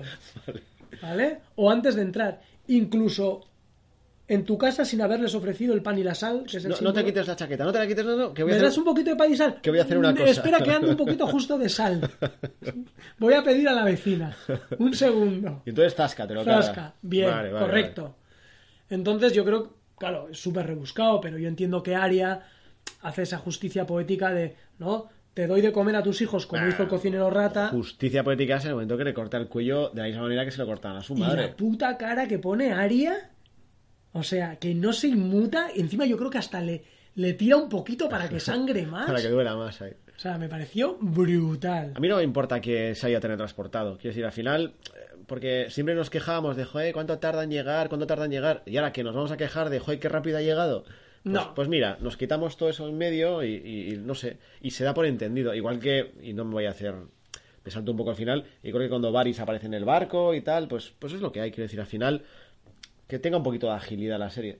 Sí, yo ya pienso como tú. Antes me chinaba un poco más el rollo de las distancias y tal, pero ya, ya, ya me da igual un poquito el mapa de Poniente. Entiendo que lo importante es la historia y, Sí. y qué nos van a contar. Cómo parte Aria, coge un barco, va a Poniente. Ahora, lo que está claro es que se ha llevado caritas. Hombre, se Tiene llevado- caritas. se ha llevado unas cuantas. ¿Eh? O sea, ahora, en la siguiente temporada, cada vez que veamos un personaje nuevo, será, hostia, es Aria, hostia, es Aria, hostia, es Aria. Bueno, espérate, eh, ¿quiénes son los de la lista que les queda por matar? Bueno, esta es otra. En los, en los libros es una lista muy larga. En la serie, En la serie, en la serie. Cersei, eh, la montaña, igual del Frey. Y Ojo, sería genial que se cargara la montaña ella sola, tío. Y se, fu- y se vistiera de. de la montaña. No, de, Ah. de Sirio Florel o algo así. Ah, hostia, sería guapo, ¿eh? sí, sí. Sería No, puede porque no tiene la cara de Sirio, pero. Bueno, está muerto. No sabemos cómo funciona ese rollo. Ya. Igual va al cementerio de los Florel. Un poco de fanservice ahí. de- Ahí, ¿eh? escarba un poquito. Cúter ahí afilado. Rirra. Rirra, carita ahí. Espadachín del agua. Primera espada de bravos. Porque se podría poner la cara de su padre o así. O... Joder, sería un poco creepy, ¿no? Ese No, rollo. más fanservice todavía. Hostia, si ves a Ned, ¡ah! ¡Estaba vivo! Todas las teorías ahí de estos locos. ¡Pues ya os lo dije! ¡Que no le cortaron la cabeza! No, pues estás a elegir de qué quieres que se ponga la cara. Hostia, esto va a dar mucho juego. Verán con el viaje en el tiempo y haría con caras de lo que quiera. Va a ser un lío a las siete temporadas. No, no, nos vamos a No, un genial. A mí me ha gustado un montón. Me ha parecido que está muy bien resuelto. Me gusta mucho la conversación anterior, cuando además Jamie, ¿no? Que es un tío. Bueno, es un tío de honor hasta que se cargó al Matarreyes. Pero bueno, pero bueno, como que lo justifican a serie, como que hasta puedes llegar a entender lo que sea un tipo odioso. Pero. No, que le dice, joder, al final no dejas de ser un miserable. Y un- no, eres un Frey. Eres un fre- Pero además se lo dice así. Podemos decir a partir de ahora. Además, Eres, eres un Frey. Le dice ahí, no, es que... Oye, tío, que cada vez que pierdes algo tenga que venir yo a salvarte el culo, no me sirves de mucho, ¿eh? O sea, al lolito, ¿sabes? Sí, sí, sí. Pero- Bueno, otra preguntita antes de empezar en los comentarios del chat eh, sobre política en, en Pariente. Vale, damos por hecho. Miquel, Miquel, abogados y asociados ponientes. No, joder, pero el, el otro día de leyes sabías un montón. Sí. Pues digo, igual sabes de movidas dinásticas. vale, damos por hecho que Arias ha cargado a toda la familia Frey. No. Damos por hecho que se ha cargado a Walder Frey y a algunos hijos. Imposible que se haya cargado a todos los hijos de los Frey. much- muchos hijos. Joder, macho, como conejos. Ah. Este es el caster de Poniente. O sea, es el caster de Poniente. Pero no se entrega por ahí ni nada. No, pero no, los hijos los, los sigue manteniendo y se cepilla a sus hijas. O sea, es un rollo raro esto. ¿Este se cepilla a las hijas? Yo creo que sí, no sé. Me suena, ¿no? No sé, igual no. A pero- ver, Miquel, tienes que ser un poco objetivo. No. Hay no sé. una animación ahí al rollo Frey que no, no entiendo. Justifícala, tío. No, no, no sé, creo, creo que sí. Desde luego en la serie. ¿Es porque eres pro Stark? O- No, no, no, pero desde luego pro Frey no. Pro Frey no. No, creo que sí, o insinúa alguna cerdada así, ¿eh? O sea. Bueno, a ver, lo que quiero decir es, o sea, mi pregunta es, eh, si se hubiere o hubiese cargado a todos los Frey, entonces, eh, ¿quién, ¿quién se encargará de, de controlar eh, ¿Los gemelos? Los gemelos. Aria. Derecho de conquista, ¿no? Si se carga a todos los Frey. Yo Pero- qué sé, pues será sí. Meñique o a, a alguno. A Meñique los le han asignado a los gemelos.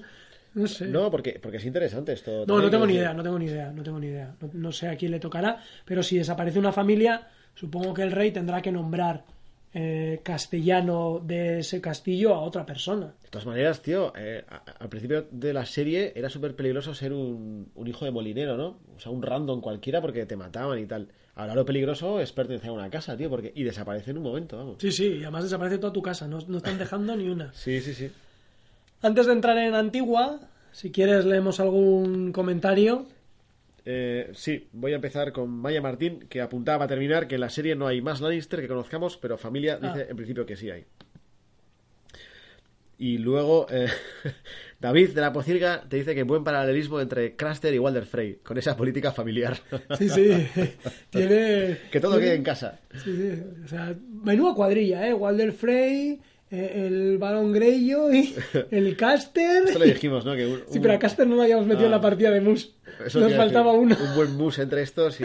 Nos faltaba Caster. Nos faltaba Caster. Vale, Andoni nos dice que lo del cocinero rata lo cuenta Bran en la serie cuando viajan al muro con Mira y Joyen. Ah, pues no me había quedado. No me había quedado. Buen apunte, Andoni. Y dice que en la serie también tuvo en la lista Aria a Beric Dondarrion.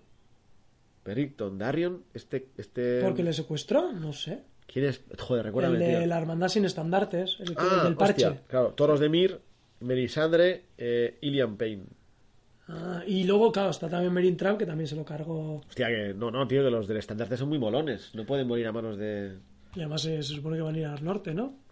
Sí, JJ nos dice que lo mismo. Beric Ah. Dondarrion, Toros de Mir y Melisandre también Pero eso es cuando tenía una de lista muy grande. Yo creo que ahora ya, una vez sacado el perro, ya va sacando más gente, ¿eh? Ya se está volviendo...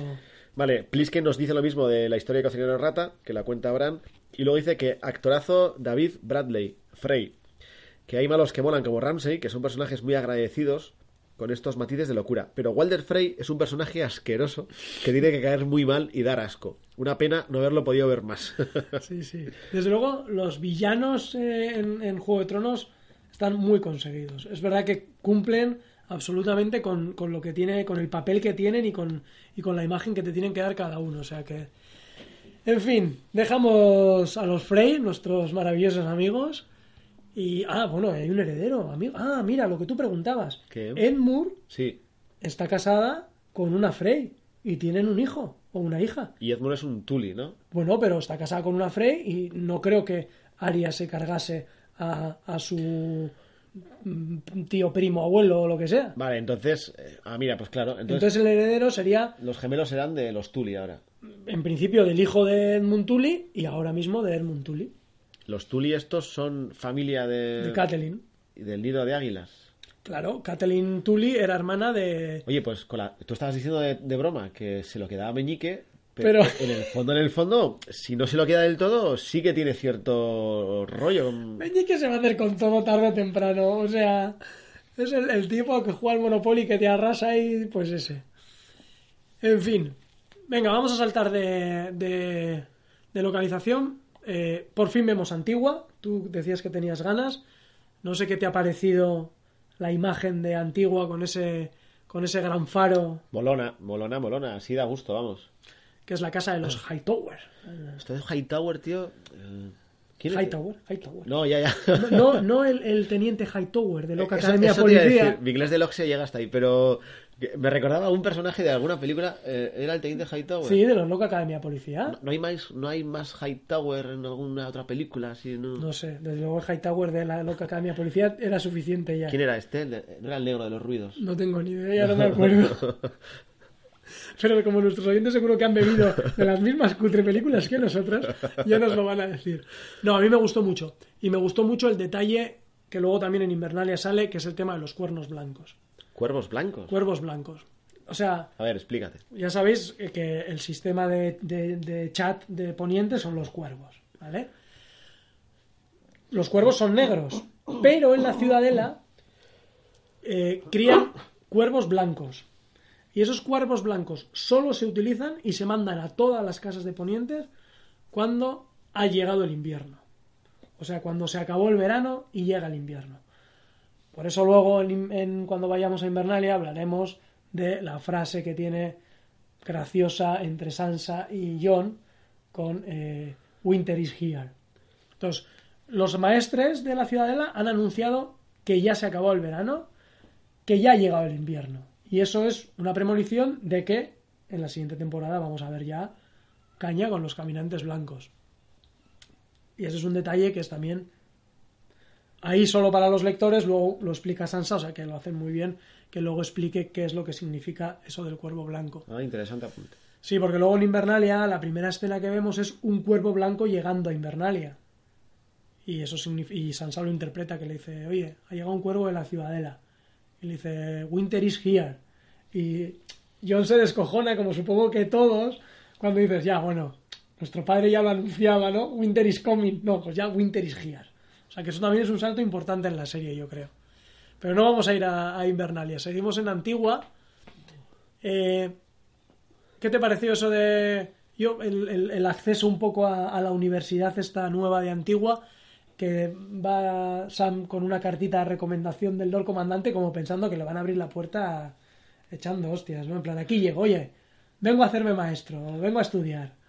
Yo, a mí lo que me hizo mucha gracia, supongo que habrá salido más podcast, solo pude oír esta semana porque ando muy liado en Dragones y Camorras, pero es que es el típico funcionario que tenemos en la peor de nuestras pesadillas. O sea, yo no estoy diciendo que los funcionarios... De hecho, de aquí quiero dar un abrazo a todos los funcionarios que nos escuchen en el trabajo. Muy bien hecho. Que, ba- que bastante sufren ya. Pero es el, el mítico que, que tenemos en nuestras pesadillas cuando tienes que entregar un papel 10 minutos antes de que se acabe el plazo y en vez de decirte, venga, va, pasa, que te lo dicen, que hay gente muy maja, de repente aparezca y te diga, "Ch, ch, ch, ch, te falta el 3.8 sin sellar, que se hace en la ventanilla de abajo, que ha cerrado hace 10 minutos. y entonces, cuando le, cuando le decía esas cosas me parecía, digo, ojo, es maravilloso, tío. Pero está guay que, que, le diga ahí, no, me envía eh, Jon Snow, Lord Comandante, y no, el Lord Comandante es, es Mormon. Hostia, anda que no han pasado cosas desde entonces. Que también está muy guay, porque una vez más nos da a entender, nosotros estamos como súper, buah, lo que viene del norte, los caminantes blancos, o sea, ¿sabes? Nadie se entera de nada. Le importa un pimiento a la gente lo que pasa del cuello para arriba prácticamente. De todas maneras, sí que es verdad que aunque la Guardia de Noche ya estaba decadente total, eh, los últimos acontecimientos la dejan mucho más decadente aún, quiero decir. O sea, se quedan. No, no llega ni a un centenar de randoms ahí manejados por LC Penas. No sabes si quedan. Eh, eh, yo que sé cómo se dicen, mestres de estos que la ayudaban, no, no, no queda nadie que pueda Sí, sí, comunicarse. sí. O sea, está muy, muy, muy mal el asunto. no tienen ni para mandar cuervos. Claro, ahí voy, no tiene ni para mandar cuervos. Entonces el tío dice, a ver, a ver, a ver, lo último que ocurrió fue, y, y lo último que ocurrió fue hace lo menos en la temporada 3, o no, o no sé cuándo fue, por ahí, ¿no? Pero fíjate todo lo que hemos pasado desde entonces, ¿eh? Y en la ciudadela están todavía que en la Guardia de la Noche está de puta madre allí, pasando un poquito de frío. Los comandantes mormon, está todo bien, todo bien, no hay, no hay. Joder. A esto es cuando empiece a nevar en la ciudadela. Porque el, el último comunicado que hizo fue John siendo eh, Lord Comandante, que dijo que quería que se uniera gente a la Guardia de la Noche. La, Pero- la temporada pasada. Claro, lo que pasa que eso, en principio, no, yo Se no recuerdo. que solo sería para la gente del norte, ¿no? En todo caso. O incluso las casas de Poniente, pero claro, la ciudadela no. La ciudadela, bueno, están los Hightower en Antigua, pero. Pero no, no se enteran, vamos, no se enteran de nada. Y vemos un poco lo que yo creo que va a ser el arco de, de Sam, que es el tema de la biblioteca, que me parece también que, o sea, es un escenón. A mí me encanta esta. Me pareció chulísimo. Cuando de repente. Es como cuando te explican, no sé, cuando le explicas a, a tu abuelo lo que es internet y, entiende, y dice, ¿cómo? Que todo está aquí y no, no lo puedo entender, ¿no? Entonces, pero, pero guay, ¿no? En analógico, que llegas a la biblioteca y tienes todo por leer y un verano entero por delante de vacaciones, yo qué sé. Sí, así. ¿no? Y sobre todo porque también es como que, joder, Sam lo ha pasado muy mal y, hostia, ha encontrado su sitio. O sea, su lugar en el mundo es la ciudadela de Antigua. Eh, Está claro, sí, sí. Entonces, ahora mismo, o sea, solo le faltó cuando lo dejan pasar a la tía de, bueno, bueno, eh, luego nos vemos. Venga, ya, ya te llamo, con lo que sea te llamo. Búscate sí, la sí. vida, ¿no? Y, y luego un detalle curioso que, que he visto, que leí, o sea, escuché, perdón, en, en el podcast de Odor es ese artefacto que hay en el techo de la biblioteca que da luz a través de unas lupas. No sé si te fijaste. No, no, no me fijo. Pues a través de las ventanas entra luz y se reflejan para dar luz a otras zonas de la biblioteca. Y que luego en el Inside Episodes o en algún otro sitio lo han confirmado. Es exactamente igual que al que aparece en la intro. En la intro de Juego de Tronos, que hay como un sol eh, metido así como dentro de unos anillos girando. Sí, Pues es ese artefacto. vaya. Y entonces alguien puso una teoría que es loca, loquísima, y es que ese artefacto es como un elemento vivo y que Bran, o sea, Bran, eh, Sam ahora va a poder ver dónde está cada uno en Poniente y bueno, no sé, una flipada, pero, pero bueno. Ya un poco así Sí. cogido por pinzas, sí. Y luego, que esto yo no sé si lo han explicado en la serie, pero en los libros La Ciudadela representa un poco la ciencia, ¿vale? Y es ciencia militante contra la magia. Uy, a ver, uy, uy, uy, uy, uy. A ver, ¿cómo que ciencia militante? ¿Como la fe militante? Ya, No, pues, no, no, no, no, no, me Ah. refiero a que eh, son científicos que, que no les gusta la magia y que, y que cuando ocurren cosas mágicas eh, se chinan un poco. Entonces, esa, ese enfrentamiento ciencia-magia, ¿Pero se china porque no pueden explicarlo? O... pues no sé si es porque no pones, ahora no lo recuerdo, pero, pero sé que tienen como velas que llaman velas de dragón, que solo se encienden cuando, cuando la magia ha vuelto al mundo y entonces ahora están encendidas y entonces hay... Claro, San ha visto mucha magia. Ha visto, entonces, Sam ha visto muchas cosas. Muchas cosas, muchas cosas. Ha aprendido un montón. El picaruelo. Entonces, ahora él va a introducir ese elemento en un mundo científico. Va, va- va a introducir el elemento mágico, ¿no? Y lo va a llevar ahí. Entonces, yo creo que va a tener sus problemas ahí dentro. Y, y yo creo que eso también. Dentro de Antigua, dentro de... Dentro biblioteca. de. Sí, sí, bueno, sí. pero ya está en Lara para... Para un poco para discutir con todo el mundo. Claro, pero eso yo creo que, que- que van a tener sus problemas y, y nos va a dar juego. Será un poco al principio como el aprendizaje, espero que sea mejor llevado, pero como el aprendizaje de Aria, ¿no? Que al principio era un poco tortas todo para ella. Lo que pasa que para, para Sam serán tortas dialécticas, ¿no? Sí. Eh, no estoy de acuerdo, te rebato, porque, y, y yo que sé, utilizarán eh, argumentos que él desconoce y ese tipo de cosas. Y luego pero- el detalle de que lleve la espada de acero Valirio también. Que Pero me apetece, me apetece mucho. Ya sé que suena raro en mí, pero me apetece mucho ver estas más cosas de Sam. Espero que, que deje a. ¿Cómo se llama la chica? eh, Oli. Ili, Li- Li- Lili. No, bueno, queda igual, que deje a la chica y al niño en algún otro lugar, porque para mí sí que retrasa. Ha estado bien cuando está con el padre, ha estado bien en determinadas escenas de Invernal y tal, para que Sam se haga un poco más a sí mismo, pero. Pero uff, no, no. no quiero que aparezca mucho más. Sí, eh, Eli se llama, o. Eh, no Eli, sé, Oli, bueno. sí, no sé. Bueno, esperemos que la dejen un poco. Terminamos con Antigua y, y vamos a Dorne, que tenemos a una mini escena que yo flipé que apareciera Dorne otra vez, donde Ole- Lady Olena les da tres zascas a, a, la, a las serpientes de arena. Además, el primero es increíble, que le dice ahí, eh, ¿tú, tú que eras bárbara, le dice. No, Ovara, eh. Pero bueno, cállate. cállate tú, tú, cállate. ¿Y tú tienes algo que decir? No, y además suena muy bien. Dice, good. Ahí súper súper entonado, ¿no? Como muy bien. Déjanos hablar a los adultos. Y bueno, a mí esto me pareció súper sorprendente. Yo tampoco entiendo muy bien qué recorrido va a tener, pero juntar ahí a Varys, que parece ser que esa era la misión, eh, ir a hacer una alianza con los, con los dornienses contra los Lannister y que esté ahí también Olena, me chirrió un poco, la verdad. A mí no, al final Olena lo deja claro, lo que quiere es venganza, porque la casa acaba con ella, ¿no? Es lo que yo entendí. Sí, pero no Por sé- eso te he preguntado antes si había algún tipo más por ahí. Eso lo entiendo. Luego, que en Dorne se quieran cargar a, a los Lannister, también lo entiendo, porque les tienen paquetillo y, y sobre todo a, a la montaña. Por lo tanto, entonces, si eres casas menores y estás a punto de perecer, pues ¿con quién te vas a liar? Pues con el enemigo, ¿cómo es eso del enemigo de... Sí, el mi enemigo de mi enemigo es mi amigo. Pues ya está. Pues dicen, ala, todas con Daenerys y... De todas maneras, el, el- o sea, el follón ahora, o sea, es que son todos contra los y Lannister. está- para mí está muy resuelto porque dicen, venga, ponemos a Varys aquí, ponemos a Olena pidiendo ayuda a, a, a- a Dorne, entonces aparece Varys y das por hecho que todo el mundo ya por fin está, está contra ellos, ¿no? No, la verdad que no, yo no acababa de encajarlo, entiendo, y, y bueno, pues ya está, es un todos contra los Lannister. Sí que es verdad que el norte queda más aislado todavía, en cuanto a que no sabemos muy bien cómo lo van a hacer. Eh, hombre, eh, luego te das cuenta que recuperan el norte, bueno, luego hablaremos del norte, porque lo que tenía que hacer primero el norte era recomponerse, y, y- y ya lo han hecho. Es que ahí esto con el norte tengo un miedito supremo. ¿Por qué? Porque he oído por ahí, en plan eh, no oficial, eh, en plan tertulia, en plan teoría. Pero claro, cuando Daenerys dice eh, a Darío, ya sé que nos estamos adelantando un montón, no vayas porque me tengo que casar, la gente dice, por Dios, no una boda John Daenerys.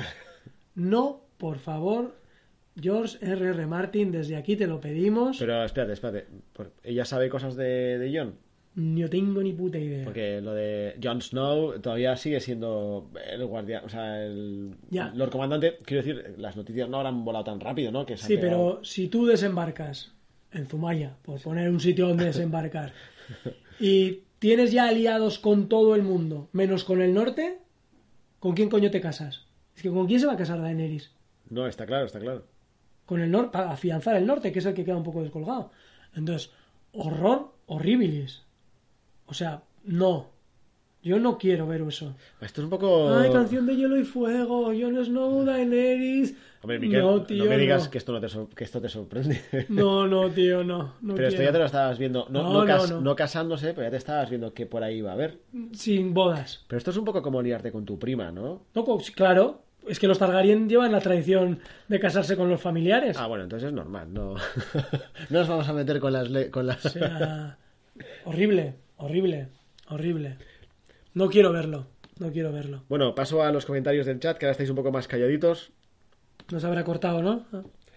No, eh, JJ nos dice que Walder Frey, Balon Greyjoy y Craster parecen los fareros malvados de Scooby-Doo. Sí. Es verdad, es verdad. Hostia, a ver, el cura Legaña se ha quedado aquí a gusto. Dice que... Uy, va, lo he perdido. Dice, una curiosidad sobre los cuerdos negros que no sé si conoceréis.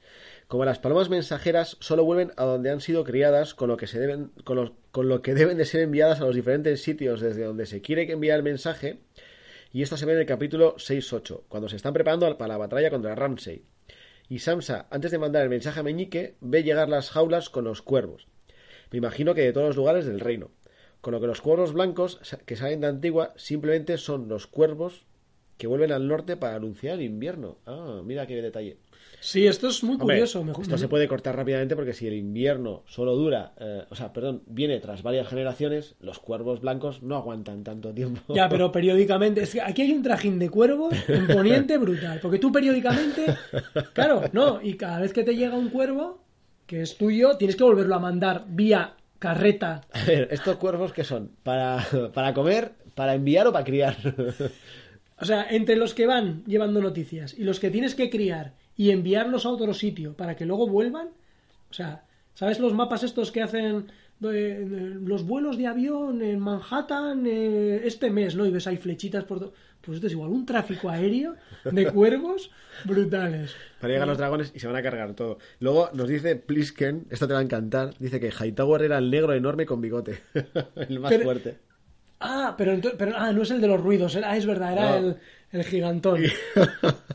y el señor Barnes nos dice lo mismo, que era, que era el oficial Hightower es el negro alto de bigote. Eso es, eso es, ya me acuerdo. Luego Arya dice que liberará a Edmund, o sea, perdona, Barnes dice que Arya liberará a Edmund y este se unirá a la causa norteña como jefe de los Tully. Bien visto, sí. Lo que pasa que ahora, eh, bueno, claro, pero la, o sea, eh, Aguas Dulces está en mano de los Lannister, es que claro, que los Lannister tampoco podrán desplegarse mucho, van a tener que ir retirándose a desembarco rápidamente.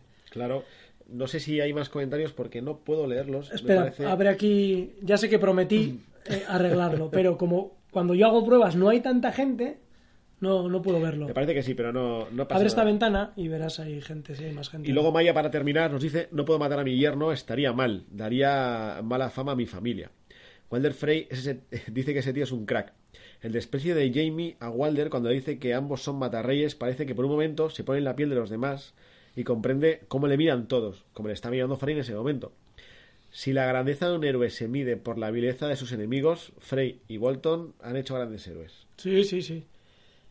Vamos con el... perdón, perdón, acabo, acabo ya. Dice que el cura Legañas, está claro, no puede esperar durante generaciones, pues lo pintas de negro. y lo mandas. Efectivamente.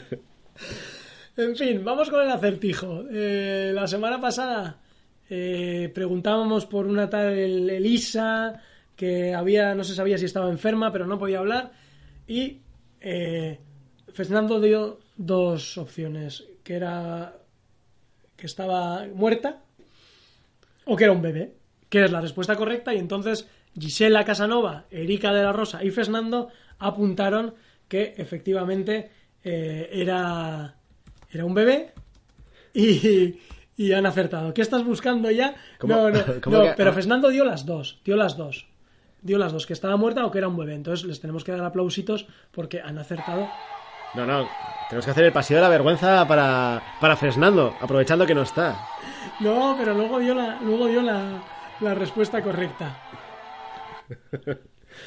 Así que los que habéis acertado, enhorabuena. Bueno, entonces pongo unos aplausos para los que han acertado, pero yo quería poner... Os lo merecéis, chavales, os lo merecéis.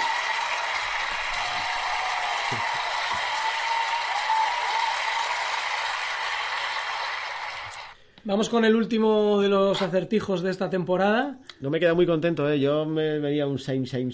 ahí. No, no teníamos preparados los audios como de costumbre. es que he entendido mal, he entendido que, que Fresnando había fallado. tío. No, había, había dado las dos, había dado las dos. Bueno, vamos con el último, que se llama Aguas Negras. Bueno, este lo supongo que haremos un especial de fin de temporada, un, un día de estos. Sí, tenemos que buscar fecha y ver cómo hacemos, pero Durante el mes de julio lo haremos. algo caerá, algo caerá. Sí. Siempre dos o tres semanas después de los demás. claro, claro. Y entonces supongo que daremos la solución de este eh, al final Mm. de... Vale, se llama Aguas Negras. Se acostumbra a encontrarme en la madera y no obedezco órdenes de nadie. Más que bien hago todo el mal que pueda y si empiezo a hablar no hay quien me calle. No temo el ceño de ningún guerrero. ni si camino en pos de otra dama rubia. A más de un soldado dejé en el suelo y no temo espada, hacha ni púa. En reposo espero hasta este mañana, en que me suelte y líe la jarana. ¿Quién soy? Ah, amigos, hagan sus apuestas. Ya ha habido alguno por ahí en los comentarios, pero no han atinado mucho. No han atinado mucho. Así que esto lo resolveremos, lo pondremos en el blog también y, y en cualquier caso cuando hagamos el especial, que supongo que llegará más pronto que tarde, pues lo, lo recordaremos. Y vamos deprisa que hoy se nos va a hacer muy muy tarde y nos van a cerrar el chiringuito a ti y a mí. Sí, sí, sí. Eh, vamos a... Menos a- mal que no hay más Juego de Tronos. Sí, sí, sí. que viene. Estamos apurando al final. Vamos a Invernalia, que la primera escena es la que te comentaba del cuervo blanco. Vaya Martín nos dice que, aunque no lo creáis, estoy pintando y chateando. Me he perdido medio podcast y luego lo escucharé más tranquila. Voy a Ah. buscar un same, same, same para ti, Maya. ¿Pintando? ¿Pintando de brocha gorda o pintar porque pinta? Ya nos lo explicará ella Ah, en un rato. Interesante, igual. Bueno, si es de brocha gorda también puede ser interesante, ¿eh? Pues si tenemos que hacer alguna reformita en casa. Y saludos a Cesisu, que acaba de, de entrar, aunque no la veo aquí en la, en la lista de chats. Es que tenemos un follón aquí. Venga, vamos a Invernalia. Eh, tenemos esa conversación eh, con John, Melisandre y Davos que yo creo que estábamos esperando hace, hace mucho tiempo. Porque, bueno, eh, Davos, bueno, mientras John habla, pues lo que recuerda de, de cuando era de cuando era joven y que estaba ahí y tal, eh, entra Davos y, bueno, casi le tira el, el, el, el ciervito este que tenía a la cara. Y, bueno, pues le preguntó directamente a ver qué ha pasado con Sirin, que la ha quemado, además le obliga ahí que me diga, ¿no? Que me diga que fue quemada, o sea... Y aquí sí que me extrañó una cosa. Y es que no... No diga, o sea, dice, sí, la quemé, ¿no? La quemé en la estaca y tal. No diga en plan, no, el dios de la luz necesitaba sangre real para eh, ganar la batalla y no sé qué, ¿no? Como que, joder, me ha dado una impresión... Luego es verdad que, que- que se defiende bien, ¿eh? Pero me ha dado una impresión como que todavía no está ahí... Sigue ahí un poco... Poco enjuta, ¿sabes? Yo creo que sabe que, que no le queda mucho, entre que ha perdido la fe y está un poco desorientada. A mí más que, o sea, que está- me gusta mucho la escena, me gusta mucho cómo la ha hecha. Claro, John al final, como le ha resucitado, no puede decirle mátala ahora, ¿no? Es, como quedar mal. Qué desagradecido este tío, te resucitan y, y luego te la cargas, ¿no? Entonces, me parece bien eso que hace, dicen, Ana, vete que si no, que nos ponemos todo locos aquí y...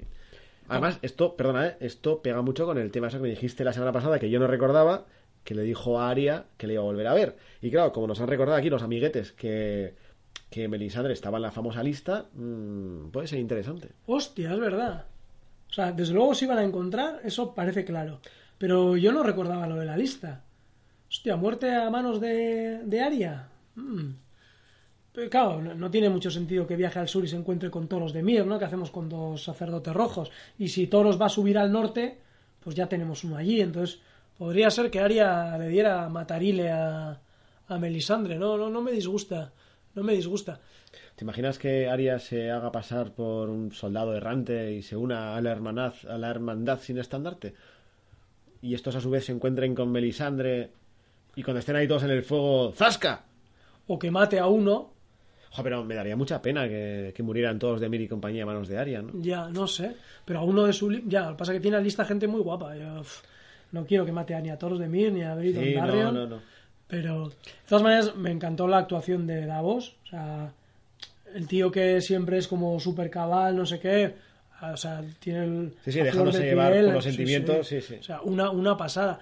Y aquí la duda es, bueno, vale, Melisandre le dice ahí que, que te hago falta, que, que en lo que viene va a ser necesaria me- mi presencia aquí, ¿no? Y, y John, a pesar de eso, la echa y la duda es, ¿otra vez el puto honor de los Stark le ha hecho cometer una cagada? ¿No sería más valioso tener a Melisandre a tu lado? Hombre, ¿tú crees que eso es por el honor de los Stark? Yo creo que es porque eh, entiende que Davos tiene razón y que dice, bueno, pero lo que te decía antes, claro, como me has resucitado, no te voy a mandar yo ahora matarte o quemarte o... Y además, joder, Davos podría haberse enfadado y haber dicho que no, que no, que estoy todo loco y que la mato yo mismo y tal. Y sin embargo respeta Joder, iba a decir la palabra de su señor, no es su señor, que ahora Davos es un freelance, vamos, pero que está de colaborador con, con los Stark. Pero no sé, a mí, cuando Davos eh, aprueba, aún desagradándole eh, la reacción de John, a mí no me parece que sea nada de, de por honor, ni no, ni no honor, no sé. Ya, no sé, yo, o sea, siendo un rollo ahí. Un tío pragmático, pues vale, sí, efectivamente. eh, esta tía es una hija puta, pero claro, es que me va a hacer falta con lo que viene. ¿Tú te crees que, que va a hacer falta de alguna manera? Porque lo mismo esta dice quema a Samsa para, para que no sé qué. Que me lo ha dicho aquí el, el tipo este, el dios que nos ha tocado, como decía el Sí, otro día. además, eh, Davos le recuerda en plan, ¿eh? eh, La quemaste porque había que la batalla. Murieron todos. Sí, sí. O sea, no sirvió para Eh, nada. eres la jefa aquí con tu... Y luego sí que le mete una puya muy gorda a Davos que le dice, sí, yo la quemé, pero con el consentimiento de su madre y de su padre. Y ahí yo creo que a Davos, hostia, le retuerce un poco el corazón, ¿eh? Sí. Pensar que Stannis consintió que, que su hija Sirin fuera quemada. Ahí yo creo que ahí se le derrumba un pequeño mito, ¿eh? Y eso me pareció también muy, muy, muy fuerte. Sí, sí, sí. Y continuando en Invernalia, tenemos a, a Jon y a Sansa, eh, que aquí yo creo que se abre una trama interesante, que está rondando un poco en los últimos capítulos, que es ese rollo de eh, quién es el legítimo Stark. Y ya tenemos aquí a Meñique, que también es un poco malmeto, ahí... Eso de Malmeto no es de... de Walking Dead, De Walking ¿no? Dead, ¿no? Algo de, así, los, sí, sí. de los de Fans Fiction, de, de la tertulia zombie, ¿no? Eh, que llaman a uno Malmeto. No sé si es de, la, de Walking Dead o de Fear. de Walking Decía, Dead. decía. Es el negro de, de Fear, pero me ha hecho mucha gracia, que hace tiempo que no lo he escuchado. Sí, sí, sí. Y, y mete ahí la herida, ¿no? Ahí está rascando. Porque ellos eh, simulan este juego de quién es el cuarto grande, de quién es el cuarto de papá y mamá, que de trasfondo está eso. Y. Pero Meñique abiertamente se lo dice ahí, o sea. ¿Tú qué le vas a dejar? ¿En manos de, de uno que ha nacido en el sur, que es un bastardo? Hostia me, me dio ahí que, que vamos a tener fregado con, con Sansa y con John. Pues yo creo que reaccionó bien, ¿no? Porque lo que dices tú, entre la cobra, entre la cobra que le hace y, y eso, Lo, de- lo de, lo de la cobra está genial. Lo de la cobra está genial que, que me dio bastante repeluso. Era súper súper creepy ahí cuando se le va acercando y ay Dios meñique ni se te ocurra. O sea, porque además le dice abiertamente, yo lo que quiero es el trono de hierro, que todavía no teníamos muy claro cuál era el objetivo de Meñique, ¿no? pero eh, no, bueno, no, no que va. No, pero quiero decir, así como el trono de hierro, hostia, no sé si lo había verbalizado alguna vez. De todas maneras, a mí me daba la impresión de que John le dice a Sansa como, oye, que es todo para ti. ¿No? John le dice a Sansa, sí, le dice que es todo para ti. Y Sansa le dice a John que, que para ella es su legítimo hermano y que por lo tanto es el, tiene que ser un poco el rey del norte. Pero luego en la escena que vamos a comentar ahora, que es la de la repetición de la escena del rey en el norte, esas miradas finales entre Sansa, cuando le proclaman rey en el norte a John, que yo creo que se alegra, pero ver a Meñique así como medio retumbado, así un poco diciéndole, ¿ves cómo te dije que te iba a robar todo? En yo, plan, yo creo que lo, no, yo creo que lo hace en plan malmeto. Otra cosa es que Sansa piense que le roba todo. yo le veo dudar, le veo dudar, hay un segundo de mirada que le veo dudar, no sé, no sé, me pareció súper emotivo eso de tú eres, tú siempre fuiste mi hermano, para mí eres un Stark, eh, tú tienes que ser el rey en el norte, pero esa última mirada me dejó ahí una dudita de, hostia, Malmeto le va a convencer. ¿Tú crees, eh? No sé, no sé. Bueno, ahora será el duelo entre la Sansa, se supone ya mayor de edad, entre comillas, en el sentido de que ya es jugadora de tronos, o, y el malmeto este, el meñique, claro. Eh, Me pareció muy interesante, y eso contradice un poco lo que estoy diciendo ahora, que Sansa yo creo que se ha dado cuenta de cómo juega Meñique, ya desde hace tiempo, pero ahora yo creo que ya 100%. Sí, Y no solo eso, sino que ella va a jugar igual. sí. Cuando Meñique le dice yo, cada decisión que tomo, evalúo si me acerca o me aleja de mi objetivo. Y yo creo que Sansa va a hacer lo mismo. Yo creo que ahora sí que va a aparecer Robalito como eh, factor determinante en- entre la lucha de poder. Porque yo creo que Sansa se va a aprovechar un poco de, de Robalito. Y su prepuber Eh, Eso decir, y, y del- hormonada, y ¿no? del sexo. Y, y es algo que Meñique no le puede dar, eh, al menos de esa manera, vamos. Claro, claro. Sí, Sí, yo creo que anda- andará un poco por ahí el, el asunto. Ya Robalito acabará muerto a mitad de la temporada. Pero bueno, ¿Qué te pareció esta repetición del Rey en el Norte? pues me pareció mucho mejor que, que la anterior. Porque primero, aparece Liana Mormont, que es la personaje, personaje que, vamos, que tiene que salir más minutos en la siguiente temporada. Y de la manera en la que, como tienes tú en el guion, reprocha a cada casa, me pareció genial, vamos. Es que, eh, además, cuando habla casa a casa, ¿no? Que le dice ahí, tú, tu hijo murió no sé dónde, you refused the call, en plan ahí, rechazaste el llamado, porque el llamado es como, hostia, refuse the call es, Sí, sí, sí. hostia, llamado a tus estandartes, a tus banderizos y no han acudido, eso es muy grave. Eh, tú no sé qué, refuse the call, repitiendo eso me, me pareció Además, increíble. Ríete tú de, de los analistas de la sexta, tío, porque esta hizo un análisis, pero de verdad real, tío. O sea, pim, pam, pum, y déjate de tonterías. Y luego, genial que dijera, que dijera eh, eh, The North Remembers, el norte recuerda. Sí, sí, que teníamos ahí como, joder, no iba a recordar el norte. Bueno, pues El norte aquí tenemos, tenemos. Y luego me gustó mucho que, que Manderly, que es el que habló de lo del cocinero rata y tal en los libros, dijera lo del lobo blanco, ¿no? De White Wolf. Eh, me gustó mucho. Este Manderly, que es otra casa de esa. Sí, sí, sí, sí. Otra que estaba con los Bolton. Y luego, Perdona, los Manderly lucharon con los, a favor de los Bolton. desde luego, eh, yo creo que es una de las casas que nombran, ¿no? Los Castark, los Manderly y los Umber, que nombran en varios capítulos, son estos. O sea que doy por hecho que sí.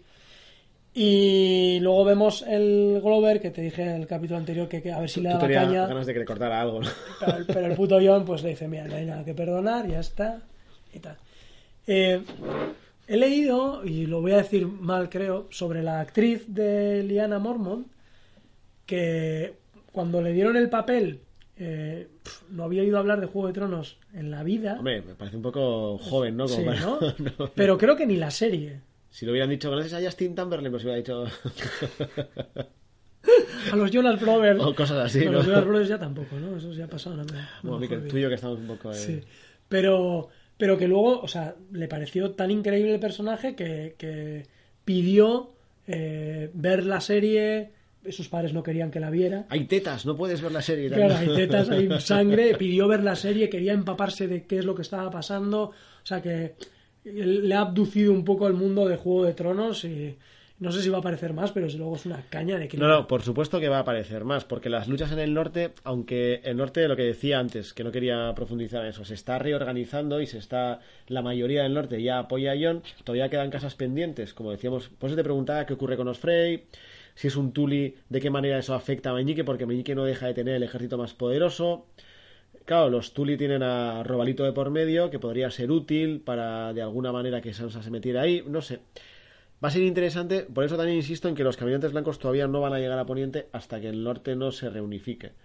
O por lo menos que no esté a punto a punto de, de hacerlo. Ya, o igual- incluso más que el norte, ¿no? Igual que todo se aclare Sí, un poco sí. en Poniente y entonces cuando vaya a terminar todo digan, ups, No, yo pienso que yo pienso que no. ¿eh? Yo pienso que los caminantes blancos va a ser eh, el- el nexo de unión para todo lo que esté desunido sí, sí, eso y, seguro. y todo lo que se esté pegando, que la gente diga, hostia, me parece que igual tenemos que dejar nuestras disputas momentáneamente a un lado y, y seguir un poco. En cualquier caso, y para terminar con Invernalia, yo hubiera preferido que hubieran nombrado a Sansa reina del norte. Hombre, yo también. Me hubiese encantado Y, y- y a su lado, John, su fiel hermano de Y- y escudero, mano del rey o lo que sea, lo que ¿no? sea. Y- Sí, sí, sí, sí, yo también. y haber oído un The Queen in the North, ¿no? Que hubiese sido The Queen in the North. Hubiera sido mucho más molón. Además, que, que la pequeña que la pequeña Aliana le diga a ella, ¿no? Tú eres Claro, la reina. eres Hubiera la sido reina. mucho más molón. Yo por hubiese, supuesto. vamos. Y hubiese estado guay porque en desembarco hemos tenido un Quan de The Queen, The Queen de Cersei, y aquí The, The Queen in the North hubiese sido como. Sí, sí, sí. Y, y yo que sé, John podía haber jugado otro papel, no sé. Sí, hombre, ya cuando vimos aquello de la Torre de la Alegría, ¿no? Y que, y que aparece luego la imagen del niño y se superpone la imagen de John y uh, ya nos estamos imaginando qué iba a ocurrir y sí que me da un poco de pena, sí, la verdad. Sí, eso lo vamos a comentar ahora en Más allá del muro. Antes, si quieres, vamos un poco con los con la gente del chat, que los tenemos un poco abandonados. Bueno, empiezo por Maya, porque hoy Maya se está quedando a gusto. Como ha hecho Pira varios días. Bueno, ¿cómo llamáis Pira por ahí abajo del Ebro? Como... No sé, Pellas. o- Pellas. Como ha hecho, has hecho Pellas eh, estos últimos capítulos, estás ahí quedándote a gusto. Vale, eh. Joder, es que no. Vale, dice que. Ah, bueno, estaba pintando de brocha gorda. Ah, vale. Dice que Davos ha Es estado. menos, es menos interesante, ¿eh? también te lo voy a decir. ¿Por qué, hombre? Davos ha estado magnífico. Si vuestro señor os manda quemar niñas y vuestro señor es malvado, muy sentido el hombre, se le iban a saltar las lágrimas y todo, pero no he podido evitar que Melisandre me diera pena. Lo que no me ha gustado de Melisandre es que no cargue con sus culpas. Ahí va, que se me, se me ha salido ahora que ha puesto un apunte nuevo. Dice que no ha podido evitar que Melisandre le diera pena porque no le ha gustado que no cargara con sus culpas. Porque echa la culpa al padre y a la madre de Sirin cuando ella fue ella la que les engañó y encatusó a ambos. Muy buen apunte, Maya, tiene razón. Conocerá Melisandre a Daenerys en el sur y le contará sobre lo que hay más allá del muro para que ella utilice sus dragones contra ellos. La verdad es que también Mira, podría ser otro encuentro interesante. Otro encuentro interesante. tiene su lógica, no habíamos pensado en ello. Eh, ¿Tyrion y Melisandre han coincidido? Ya, pues no lo sé. Mm. Digo porque Tyrion conoce las sacerdotisas rojas, las que están en Volantis, en Mirin, que están todas eh, Joder, ¿qué, qué nivel de sacerdotisa roja, ¿no? los collares. Pero a Melisandre yo creo que no. Ya, no, No lo sé. sé. Yo no sé si en algún momento ha aparecido al principio, al principio con el Robert Baratheon y... O sea, con Robert, perdón. Mm, con Stannis. Con Stannis Baratheon. Mm, no lo sé, no lo sé. Bueno, eh, continúo. Dice que a lo mejor es más útil al final mandar a Melisandre al sur y si llegara a contactar con Daenerys, la recluta para la lucha contra los caminantes, que quizá no la haya cagado del todo. Dice que es curioso el plano frontal de Sansa y Jon separados por la estructura del castillo. ¿Representará esto que Invernalia va a separarlos? Hostia, pues no me he fijado, pero buen apunte también. Dice que es la primera vez que Meñique expresa en voz alta sus más altas aspiraciones. Yo creo que le incluye a ella para seguir usándola, pero no me creo que Meñique esté enamorado de nadie. Yo también estoy contigo. Buah, pues yo creo que está súper encoñado. O sea, Yo creo que no, que la tiene ahí para utilizarla. que va. Uf. Porque si estuvieras en coño no la habrías mandado eh, donde los Bolton, por mucho que eso sea algo para tus intereses. Ya, es- eso es verdad, pero no sé. Dice que hay que tener en cuenta que Samsa cree que le dé la vida a Meñique por salvarlo de Lisa Arryn. Por eso puede ser que le, que le consienta que la siga perturbando de momento. Liana le pega un zasca a Sansa cuando dice que su rey tiene apellido Stark. Luego para decir que aunque no tenga el apellido le corre la sangre y nombra a Jon. Dice que a Sansa le cambia la cara momentáneamente. ¿Ves? Es que a mí ahí me, me ha dado un... Yo creo que ahí eh, Sophie Turner lo ha hecho muy bien, ¿eh? Ahí me ha dado ese toque de, de duda. Tengo que volver a ver el capítulo porque no me he quedado con estas cosillas. Dice que no es una serie para niños y nos pregunta, termina, dice, ¿no os parece que con este nombramiento de Jon como rey del norte y lo- con lo que Daenerys nombra el matrimonio en el mismo capítulo nos están lanzando el Joneris a la cara? No, por favor, por favor, lo pido, por favor. O sea, no quiero ver eso, me parecería muy cutre. Muy cutre. Luego, eh, Elena Gorce, Gorses eh, nos dice que Melisandre está mohina. No sé si llegará al final. Andoni eh, nos señala que cuando Liana está haciendo el discurso, Sansa está crecida, pensando que iba por ella. Y cuando Liana le dice, me da igual que sea un bastardo, a Sansa le cambia la cara y luego le sonríe a Jon en plan, bien queda. Y luego ya se mira con Meñique, pues mira, ya sois varios los que apuntáis la teoría, pues igual va por ahí. El cura Legañas nos dice que Sansa tiene el as en la manga eh, con Meñique. Uy, sí, esto ha sido de ahora. Dice que Sansa tiene el as en la manga con Meñique porque cuando tira el vacío a Lisa desde la puerta de la luna, ella está presente y podría contárselo a Robalito cuando ella lo considere necesario. Y no creo que le, bien, le siente muy bien enterarse de que mató a su madre. Dice que nos dejamos la escena de John Davos y Melisandre. Sí, creo que la hemos comentado un poco Ah. Igual la hemos comentado después. Cura Legañas, estaría haciendo maldades eh, Algún meme pendiente. con el meme y claro, no, no te has Sí, enterado. igual no hemos profundizado mucho, pero más o menos la hemos comentado. Vale, eh, nos dice Mer que yo creo que Melisandre irá más al sur y con quien se encontrará será con Daenerys y tramará la alianza con el norte, sea con boda con Jon o de otra manera. Hablando de bodas, Cersei Meñique, Hostia, madre mía, vaya, vaya matrimonio del mal. Meñique consigue el trono y Jaime mata a Cersei por traición. Mm. Ah, Y por aquí yo creo que ya está todo, sí. Bueno, pues entonces eh, nos quedan dos localizaciones. Vamos con Más allá del muro, que aquí, bueno, tenemos dos, dos cuestiones interesantes. Una, eh, Benjen les deja ahí un poco a cierta distancia del muro, que también manda cojones. Ya te digo, tío, ya podía haberse acercado un poco más. ¿no? Una cosa es que no puedas pasar, ¿vale? Pero coño, hasta la puerta. que Fran pesa. Hombre, de todas maneras, si le ven en la puerta también, ¿no? Tiene que ser un poco chocante el escaminante. Si no tendrán ni guardias en, Ya, en- razón. eh, arriba vigilando, si no hay nadie. Hombre, bienvenido, Fernando. Acabas de llegar Ah, tarde. Te has perdido unos abucheos que te hemos echado. He tenido, le he tenido que corregir porque tú luego acertaste el acertijo, pero, pero es verdad. Eh, pero ves, Eh, aquí dicen un poco, bueno, pues que el muro no puede pasar, que tiene cierta magia, que los muertos no pueden pasar. Entonces, la única opción de los que caminantes blancos atraviesen el muro es porque caiga el muro. O sea, no vamos a ver una batalla eh, escalando, porque no pueden pasar. Sí, no tiene pinta. Y luego tenemos que yo no me esperaba ver eh, la visión, el final de la visión de la Torre de la Alegría. Yo esperaba que nos lo iban a dejar ahí, sinceramente. Me pareció un poco cogido con pinzas que Bran se conectara a un árbol. No entiendo muy bien la razón. O sea, ¿por qué se tiene que conectar? ¿Que tiene que controlar qué? Porque le apetece, porque no puede evitarlo. Es un tío ya que tiene FOMO, ahí ve un conector y se tiene que enchufar. No, está es un poco yonky con el tema conexión.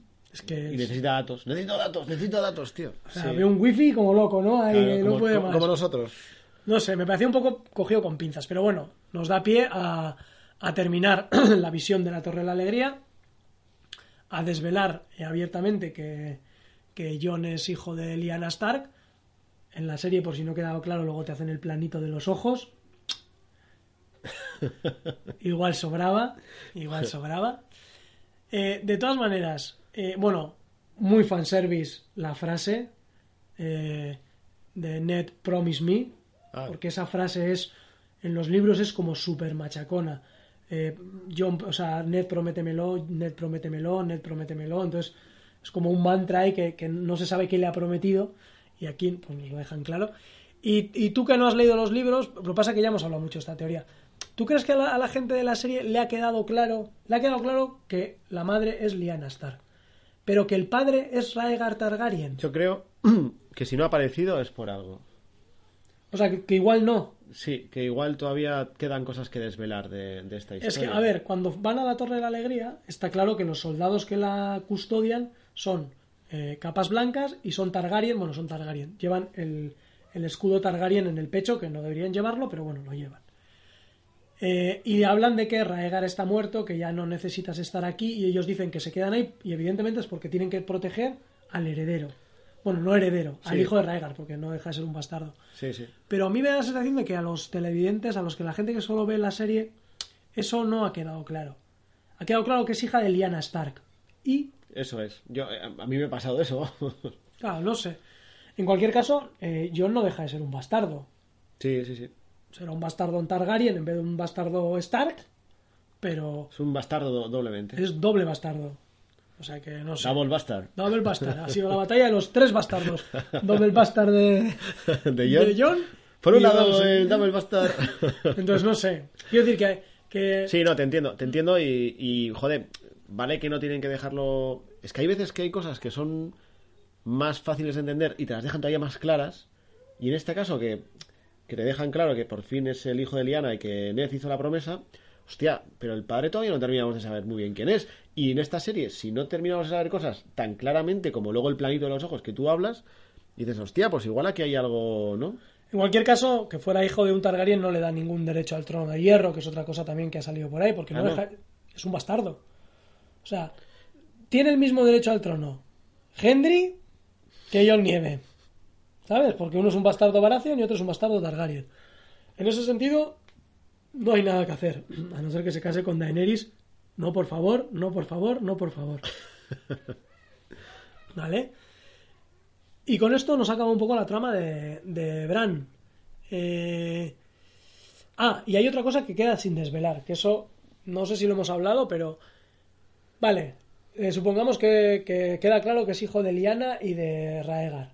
Lo que no nos han desvelado es si Raegar secuestró a Liana y la dejó embarazada y la tenía retenida, y por lo tanto la rebelión de Robert tenía su sentido, Oliana y Raegar se fueron eh, enamorados. Lo que quiero decir es que este, este final nos da una respuesta, pero también nos siguen surgiendo muchas dudas. No, no es un rollo Lost de media respuesta y 300 dudas más, pero sí que es eso, una respuesta y un par de dudas. Dices, bueno, todavía no me ha quedado del todo claro. Y para terminar, eh, Espera, que aquí la gente sí que está apuntando cosas. Dice que es- Maya Martín nos dice que si Ned lleva dos es- ahí va, que si Ned lleva dos espadas, que lo he perdido, una de ellas la deja apoyada en la cama de Liana. ¿Es esa la espada de Arthur Dane, Albor? ¿Estará en algún lado guardada para que la use John? wow. Eso es muy fanservice. Sí, sí, sí. Luego, ¿qué pensáis de la teoría del usuario de Reddit que dice que en los labios de Liana ha leído que el nombre de John es Yajaeris? Ay, eso no lo he visto. Es que en, la, en, en el capítulo, cuando eh, Liana susurra a Ned, solo oímos la parte final, cuando le dice eh, si Robert se entera lo mata o algo así. Pero el principio no leemos. Entonces ya he visto que hay uno que dice que es Yajaeris. Joder, pues ni puñetera idea. Dice que poner un nombre Targaryen si quiere ocultar que es Targaryen es un poco extraño. Dice que si Jon es un Targa- bastardo Targaryen es un fuego oscuro, como el famosísimo Brinden Ríos. Hará el mismo papel de Brinden apoyado en la casa Targaryen en lugar de a los fuego oscuro en una próxima danza de dragones. No he entendido absolutamente nada. Joder, vaya, aquí has dejado a la mitad de, de la audiencia con el culo torcido. Ya, ya, a ver si hablaremos otro momento. La danza de los dragones es como una guerra civil entre Targaryens que ocurrió tiempo atrás, donde estaban los fuego oscuro y, y, bueno, unos iban de verde, otros de negro, bueno, dragones por todos los lados, bueno, una cebada de guerra Hostia, civil. Ya podían hacer una serie de eso, ¿no? Un gran spin-off. eh, Ya te digo. La danza de los dragones. Y luego, te- para terminar, termi- dice Mikel me tiene haciendo otra idea de que Jon y Daenerys se casan para jodernos a todos. No, no, en serio. Creo que George eh, R.R. Martin es un poco más serio. Elena nos dice que Benjen los deja tirados del todo, a ver cómo llega Bran hasta el muro en brazos o arrastrándose, vamos, sí, sí. Y Andoni te dice, Mikel, si no te gusta el Joeneris, pero te recuerda la historia de Azor Ahai y lo que tuvo que hacer para templar su espada. Oye, estáis haciendo aquí unos comentarios eh, exclusivamente para lectores, eh, que... Eso no lo vamos a desvelar por si acaso ocurre algo parecido. Luego JJ dice que he visto varios visionados en- de la escena de la Torre de Alegría y en algunos vídeos los subtítulos ponen cuando está susurrando Liana, si se entera Robert, lo mata. Eso sí, eso sí yo creo que en, en los subtítulos que yo tenía venía.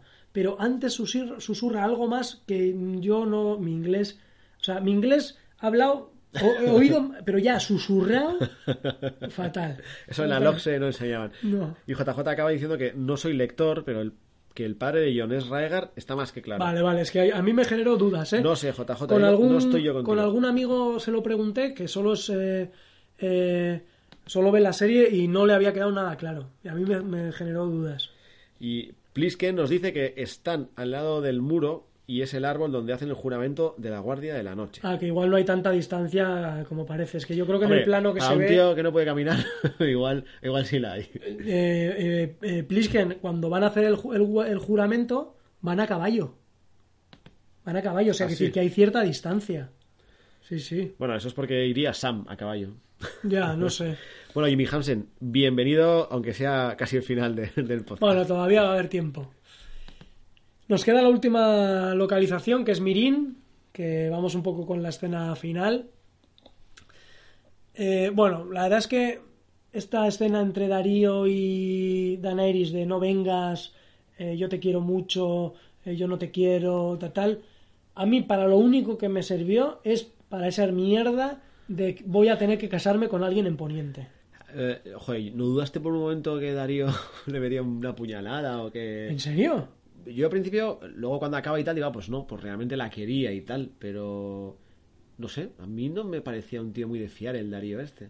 Joder, eso sí que hubiera sido Y de hecho, ¿Te, te imaginas que, Daenerys muere? No, no sí que no morir, no morir. Eso sí que es un cliffhanger. que sea Cliffhanger con el... ¡ah! la puñalada Ay, ahora que me iba a poniente. Ya, sería un rollo.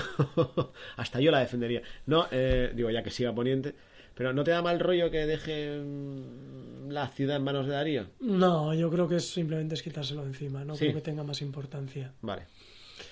Eh, le cambia el nombre a la bahía, que eso me moló. En vez de Bahía de los Esclavos le va a llamar Bahía de los Dragones. Atentos a la intro del primer capítulo de la temporada que viene. La apunto para acordarme. ¿eh? A, ver si, a ver si pone Bahía de los Esclavos o Bahía de los Dragones. Eh, y luego tenemos una escena que para mí es muy emotiva, que es eh, cuando Tyrion, eh, bueno, la conversación entre Daenerys y, Daenerys y, y Tyrion, donde ya le dice que sí tiene miedo, que ya entra en el, en el juego, que eso ya nos anticipa que se van a ir, y sobre todo el tema de la mano del rey.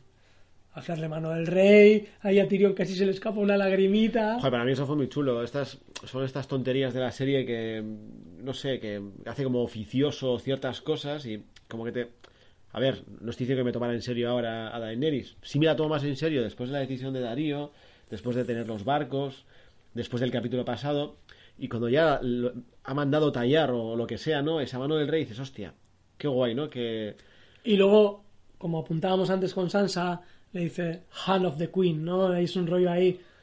No sé, tío, y, ahí, y vamos por ahí bien. Espera, eh, una cosilla a la que no estoy pensando. A ver, ahora mismo entonces, si John es el rey del norte, Cersei es la reina de... ¿Poniente? Pon- sí, de Poniente. Los siete reinos. Y esta es la reina del otro lado.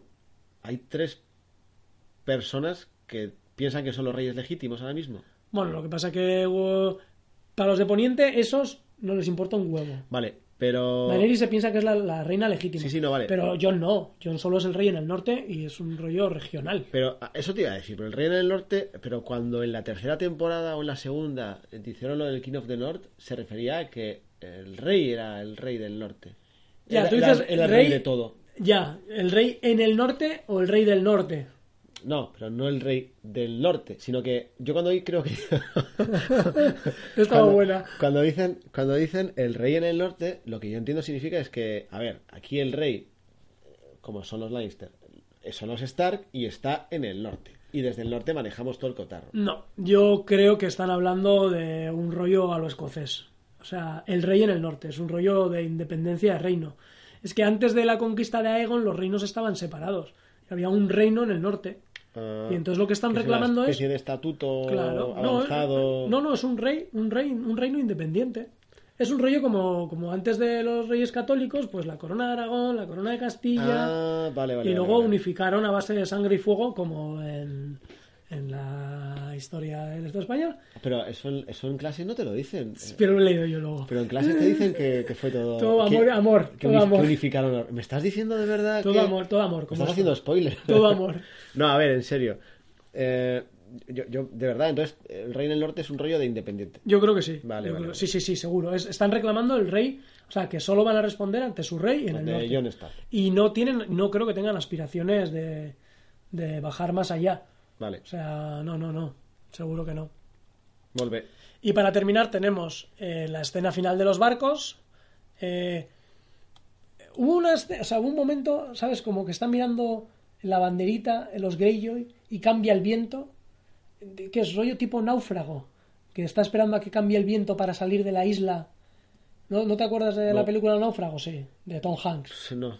Bueno, pues está, hace una balsa y tiene que salir de la isla, pero siempre hay vientos en un sentido y no puede salir. Vale. Entonces pone una banderita y cuando cambia el viento, una banderita, no una liana, yo qué sé. Sí, lo que sé. Cuando cambia el viento, zarpan. una liana Stark. Una liana está- Cuando cambia el viento, zarpan. Pues esto es lo mismo, cambia el viento y entonces zarpan. vale. Y me recordó. Y luego, eh, una cosa que me chocó mucho. Vemos en los barcos, bueno, lo que tú dices de Varys, de que ha ido, ha vuelto, uno de los barcos tiene tallado un dragón. Pero eso es muy, mo- muy molón. Con lo cual, sí, sí. podemos suponer que ha pasado cierto tiempo Sí, sí, sí. y que a Varys le ha dado tiempo a ir y a volver.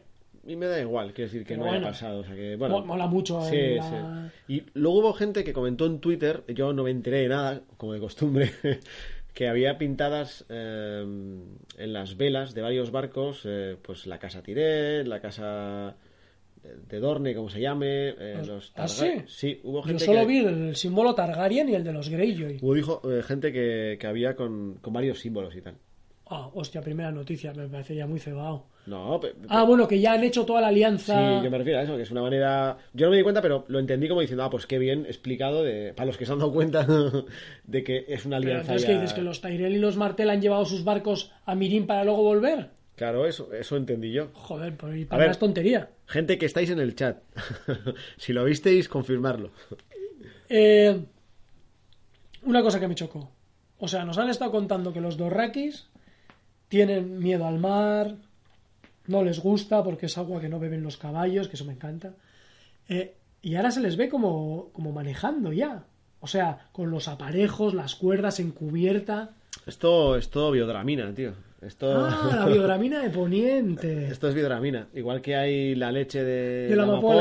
amapola, pues hay biodramina. Y Vale, vale, chavales, vale. tomaros esto durante unas cuantas semanas que durará Que el yo esperaba ver a los dorrakis ahí potando todo el rato por... Hombre, la verdad es que hubiera sido un detalle muy chulo, tío. Pero ya se les ve eso, o sea, como marineros Alegres profesionales. marineros, Sí, sí, sí. sí, sí. Y eso me, Confraternizando con los Greyjoy, aprendiendo canciones marinas, bebiendo ron, bueno, esas cosas, tío. Saqueando allá por donde van. Mira, eso No, no, no, eso no pueden hacerlo ya. Ah, pues eso tenían en común, ¿eh? Los Nah, es- eso ya no. y los ya Greyjoy. se han quitado de, de saquear. Saquear y violar, esto era deporte nacional eh, con los Dorrakis y con los Greyjoy. Y luego, bueno, pues tenemos la escena final de los tres dragones, un poco... y el gritito final de los dragones. Y, eh, ay, he quitado los aplausos ya. Ah, Me, me iba a hacer unos autoaplausos, pero había acertado el final. Ay, de- es verdad. Bueno, es, es verdad, es verdad, has acertado. Eh, y bueno, hasta aquí el capítulo. Y la temporada. Bueno, un pequeño apunte para que os dé tiempo porque vamos a ir terminando rápidamente. Sí, hoy vamos a leer pocos comentarios porque es un poquito tarde. Ya sabéis que a las 8 Nuestra vida peligra. nos y cortan. Ir diciendo vuestros personajes de hielo y fuego y esto de las banderas eh, mientras Miquel pone la sintonía y, y yo voy pensando en mis personajes. Venga, vamos con los personajes de Hielo y Fuego y luego leemos los, los comentarios y luego ya os podéis relajar con la banda sonora del capítulo 10. De nueve Y- minutazos. Y de nueve minutazos ahí para que os durmáis. Venga, vemos la, la sintonía. ¡Hijo! Tengo frío y me persigue un lobo. ¡Ay, qué calor! Bueno, ya estamos aquí de vuelta. Vamos con los personajes de, de Hielo y Fuego. Eh, venga, Javi, personaje de Hielo. En este capítulo está complicado, ya sabemos. Yo la verdad es que en este capítulo lo tengo muy jodido para pillar un personaje de hielo. Porque de verdad es que me ha gustado todo. Hasta los que han muerto, han muerto bien. No sé, no... Sí me esperaba que, que el Gorrión Supremo eh, se oliera un poco, pero tampoco me parece justo darle el personaje de hielo. En este caso el personaje de hielo va a ser el funcionario de... El funcionario de la ciudadela de el Antigua. funcionario random de, de Antigua. Que debe ser algún actor famoso en el Reino Unido de comedia. O... ¿Así? Sí, sí, sí, he visto algún artículo al respecto. No, se lo daría al Gorrión Supremo porque por no haberse olido, pero bah, no me parece... Por lo tanto va para el funcionario random.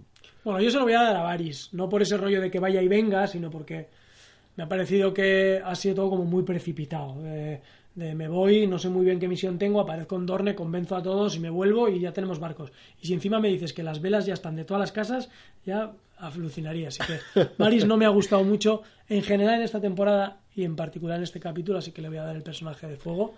De hielo. De hielo, perdón. Y personaje de fuego, Pues tenía uno en la cabeza, pero igual te copio el tuyo, tío, porque es que es muy molón. Yo tenía en la cabeza, aunque no me guste nada, a Cersei, porque ha sabido darle la vuelta después de esta temporada un poco sosa, la verdad, pero ha sabido darle la vuelta a todo. Se ha deshecho del Gorrión Supremo, se ha deshecho de los enemigos de la casa Tyrell, se ha hecho más enemigos todavía.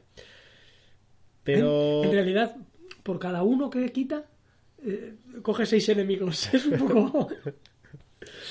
Pero voy a hacer un poco de fanservice para mí mismo y como Mikel ha apuntado ya, lo tiene apuntado aquí, no lo veis, para mí el personaje de fuego ha sido Liana Mormon. bueno, yo me voy, a, me voy a añadir a eso. No, no voy a ser muy original, pero yo estoy enamorado de este personaje. Me encanta el papel que está jugando. Y, y solo confío que le encuentren un huequito para hacer algo la próxima temporada. Que le den una vueltita. Matar a Robalito o algo así. Eso, algo así, o, algo o útil. casarse con él. No, pero que no, tío, o sea, me niego a que se case con Robalito, por favor. Bueno, con Daenerys. Qué desa- Es un poco joven para casarse con Daenerys. Ya, bueno, mientras bueno, mientras llega por Oriente lo mismo... Claro, sí, sí, que a nosotros nos parece que todos van muy deprisa, pero seguro que Daenerys tarda un ratito en llegar. Eso está claro. Bueno, no sé si no a la gente le ha dado tiempo. Bueno, voy a terminar con vuestros comentarios. Eh, Maya Martín, hoy has estado especialmente, especialmente apuntadora. Dice que en el primer visionado del capítulo hacen una intro antes de empezar donde sale Meñique hablando con Sansa en las criptas de Invernalia y hablan de sobre la fuga de Raegar y Liana. Con eso creo que queda claro como que Raegar es el padre. Hay que mandar urgentemente un emisario de Ikea a Mirin. Que una reina y su mano se tengan que sentar en las escaleras no tiene nombre. Pero solo es para equilibrar las alturas, ¿eh? Te volviste a fijar que le ponen a Tyrion para que no quede tan ridículo, tan bajito. sí. Y luego, con el primer visionado de más arriba, me refiero a que salía en la página donde yo lo vi por primera vez esa intro. de hielo, el Septón Supremo. Y de fuego, obvio, Cersei. Joder, esos dos que Ah, yo, claro. los dos que yo he pensado y que no he dicho, o sea, que no he dado. Pero por fuego, Valirio. Pero por favor. Personaje de fuego, Valirio. David de la Pocilga eh, nos dice que en Ponente no hay distancias. Bran y Mira dan un pasito y ya están en el muro. ¿Pero en qué puerta? ¿En el Castillo Negro o donde está la guardia? ¿O en otra puerta? ¿En el Fuerte de la Noche? Y dice que sí, que sí está confirmado, que hay barcos Tyrell y Martel en la última escena con la flota Targaryen. Pues eso no me he enterado. Y mira que lo he visto dos veces, ¿eh? Elena eh, dice que su personaje de fuego con su vestido y armadura negra es Cersei y su personaje de hielo es Benjen. Carayo, casi no se despide. Andoni nos dice que ya verás qué cara se os queda a los lectores cuando os digan que el padre de Jon es Aerys y no Raegar. Me gusta este Andoni. Ahí sospechando más de lo habitual. Ya no creo, ¿eh? Porque tal como ha apuntado Maya, ya han contado un poco la historia de, de ese torreo de Harrenhal. Y... y luego de hielo se lo da a Tomen y de fuego a Cersei. Joder, pero también ha hecho una caída y la ha clavado, ha hecho una carpa perfecta. Dice, eh, dice que sí, que van en barcos Martel. Esto el cura El Legañas. cura Legañas, perdón. Y que van en barcos Martel y Tyrell y Dothraki. No hace falta que esos barcos vayan a recoger a gente de Mirin. O sea que de esa manera pues está así mejor explicado. Y Tyrion dice que la reunión con los Greyjoy... Perdón, dice la reunión con los Greyjoy que con los suyos y con los de los otros es suficiente. Y luego el personaje de hielo para tío Benjen por no dejarle el caballo a Bran. Y el personaje de fuego, Liana dos cojones, que será Liana dos ovarios Mormont. Sí, señor. Eh, Prisque Misterios nos dice que yo, yo interpreté que el abandono a Darío es un consejo de Tyrion, ya que le pregunta enseguida qué tal lo ha tomado el enano. Sí, yo, yo pensé también. ¿eh? Creo que Tyrion tiene la mala experiencia de tener un amante en la corte con Shae. De ahí tal acción. Mm. Dice que sí, que hay velas verdes y amarillas. Quizás han reunido a la mitad de camino, pero hay barcos de Tyrell y de Dorne. Dice que el funcionario es un humorista sueco muy reconocido. Ah, sueco, sueco, vale, vale. Sueco, sueco, sueco. No, Eso es como el- no, Vale. no británico. Eh, mm, dice que Fernando nos dice que vio algunas velas, no muchas. Dice que es porque cree que todavía necesitan más barcos. Y luego de hielo a Meñique y de fuego a Cersei. Y Jimmy Hansen llega tarde, pero le da tiempo de apuntarnos. Eh, que sí que había velas Pues, Tyrell y Martel. Joder, nos lo han dicho todos, Miquel. Macho, ni, tú, ni tú ni yo nos hemos enterado, tío. Les diría hacer podcast, pero aquí algunos de ellos ya hacen podcast, así que Estábamos cantando la cancioncita alegremente. Claro, qué estaba- dragones más molones y... me despisto. Y dice que de fuego para Cersei y de hielo. Joder, Jimmy Hansen, esto es un poco manía. De hielo a las tres serpientes de arena. Es verdad, sabiendo que han aparecido se lo podíamos haber dado. Se nos ha olvidado muy pronto. Bueno, eh, hoy quiero agradeceros especialmente las casi 4.000 escuchas que tenemos del episodio La Batalla de los Bastardos, de todos los likes que nos habéis dado. Que no podemos decir los nombres porque iVox todavía no ha arreglado esa mierda y cuando ves los nombres te los repite. Este iBox, oye, el iBox este no es el que te dice que tú dices todo el rato, ¿cómo es la...? Sí, hoy intentó controlarme, Señor iBox, pero deja de meterte con Miquel y arregla esto de los likes. pero lo he dicho alguna vez, también me he quedado. No, pero de verdad, muchísimas gracias porque nos hace mucha ilusión que casi 4.000 tíos y tías estáis eh, oyendo el programa y no sé, me, me va a dar mucha pena no, no, no juntarnos de esta manera más adelante.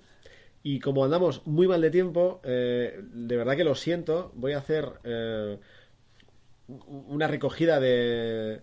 Hostia, 24 comentarios.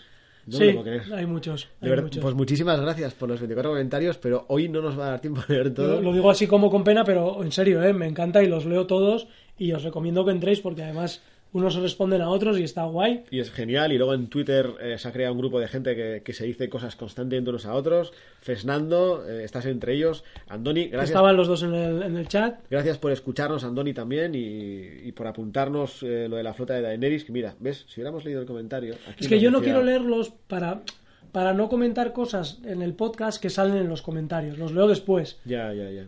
Tú O sea, tienes. cuando- eh, No, es verdad, es que si no, apunto cosas que he leído de otra gente en los comentarios y me da un poco de pena. Prefiero a que los Robert leamos. Que habla del deseo de venganza terminado con silos de riña entre los Tyrell y los Martell. Claro, es que esta otra historia es interesante porque los Tyrell y los Martel se llevan a matar. son vecinos y se llevan a matar. Y ahora, pues son aliados de. Jimmy Hansen, gracias por comentar también. Eh, la respuesta de acertijo no es una termita. No hemos puesto same, same, same a Jimmy Hansen. No, pero este es el de esta semana, Ah, amigo. He vuelto a hacer spoiler de. No porque ha fallado. pero si no, lo hubieras hecho. Es que estoy intentando leer rápidamente los comentarios. Bueno, Francisco González eh, dice que el rumor era cierto de Cersei con la, con la venganza, matando a la fe y a los Tyrell. Eh, Laura. eh, que no ha estado en el chat, pues. Hoy Laura no has estado. Bueno, han sido fiestas de Irún. Estará de resaca Ah, la pobre. Seguro, seguro. Dice que la muerte de Tomen ha sido exactamente como él, estúpida y sin más. Habla de la máquina del tiempo que debe haber en Dorne. Y pensaba que Cersei, dice, iba a hacer un petardazo más grande en desembarco. Y le fastidia bastante que Margaery esté muerta. A nosotros también. Bastante, bastante. Tony Migales eh, nos dice que un capitulazo, que solo ha habido un par de capítulos flojos en la temporada, pero que el resto ha sido maravilla. Mira, eh, se hacía la misma pregunta que hemos hecho ante nosotros. Decía que sin herederos Frey, Edmund Tully volverá a ser el señor de aguas dulces. Y además es de los gemelos. Por lo menos regente hasta que su hijo Y, sea sí, mayor de edad. Y luego apunta que si es así, molaría ver a Sansa casada con Robalito y quitándose a Meñique de en medio, que es la teoría que hemos apuntado por ahí. Y nada, pues muchas gracias a ti, eh, Tony Migales, por los apuntes. Eric de la Rosa nos hace un comentario súper grande que merece mucho la pena leer, pero de verdad que no tenemos tiempo, me siento fatal. Dice que ver explotar el septo y al Baelor y al Gorrión Supremo ha sido mágico y muy satisfactorio. ¿Cómo os gusta regodearnos en la muerte? Además, la explo- o sea, cabrones? está, esa desintegración es muy molona, sido muy molona. ¿Cómo os mola? Y luego matan guargos y os quejáis. Es que, en fin, Pobrecitos no hay, animalicos. no hay que os entienda. Luego dice que se divirtió con los dos frienzonados del episodio. Darío con carita de cordero degollado cuando acepta la cruda realidad. Y Daenerys va poniente a buscar marido. Y dice, como era de esperar, Meñique, eh, subestimando a Sansa, dice que no tiene ni idea del monstruo que ayudó a crear. Bueno, eh, eh, Kodama dice que acaba de terminar el capítulo y está con el subidón. eh, que qué mejor final que ver a Daenerys por fin hacia poniente con los dragones. Y que le ha, le ha encantado un montón de cosas como lo de la Torre de Alegría, el Lobo Blanco, el Rey en el Norte. Robert Outbreaker eh, vuelve a hacer otro comentario y dice que es una hermosa época para estar vivos. No tengo palabras. Fui un mar de llanto todo el capítulo, incluso ahora el recordarlo. Pues cuando oigas los nueve minutazos de banda sonora, se va a echar a llorar otra vez. Ya te digo, Jimmy Hansen, por cierto, sabemos, dice, quién es la madre de, de John, pero no sabemos nada del padre. Es que yo creo que no ha quedado muy claro. Y eso, mm, de alguna manera, Dice que peligro tiene Brienne remando. Desde entonces se ha marcado un Henry. Yo la verdad es que en esa teoría he fallado porque sí pensé que Henry iba a aparecer de alguna no, manera. no va a aparecer nunca más. Que sí, que sí, va Bueno, a aparecer. a ver, yo creo que puede aparecer con Aria. Si Aria, un reencuentro con Aria sería emotivo. Pero No sé, para mí va a aparecer tallando espadas ahí como un loco. no, no, no. Un reencuentro con Aria y con pastel caliente. Hostia, esos hijos de molinero random. Rumo dice que fantástico fin de temporada, que Liana Mormont ha sido lo mejor del capítulo. Vaya discursito se ha marcado. Magnífica la revelación sobre Jon Snow. No es hijo bastardo de Ned Stark, sino hijo de Rhaegar Targaryen y Lyanna Stark. Fuego y hielo. Esto entiende que quiere decir que Jon es el Azor Ahai. El príncipe prometido. Hay dudas, dudas. Pero por ahí van también lo de la que comentaba antes, eh, no sé quién era en el chat, de templar la espada. Apunta lo que dicen. Dice, hay una explicación por la que Melisandre lo pudo resucitar. Es el elegido para vencer a los caminantes blancos. Por otro lado, al ser el hijo del primogénito del rey loco, es el legítimo heredero del trono de hierro y no Daenerys, aunque sea bastardo. Eh, Pero si es un bastardo, es un bastardo. Que es lo que tú has dicho antes. Además, si Raegar no secuestró a Lyanna, esto no queda claro a mi entender, sino que se fugaron porque estaban enamorados, la guerra para derrocar al rey loco no tiene sentido ahora. Por otra parte, al ser Daenerys y Jon tía y sobrino, lo suyo es que se casasen, ya que son los últimos Targaryen y casi siempre se casan entre ellos.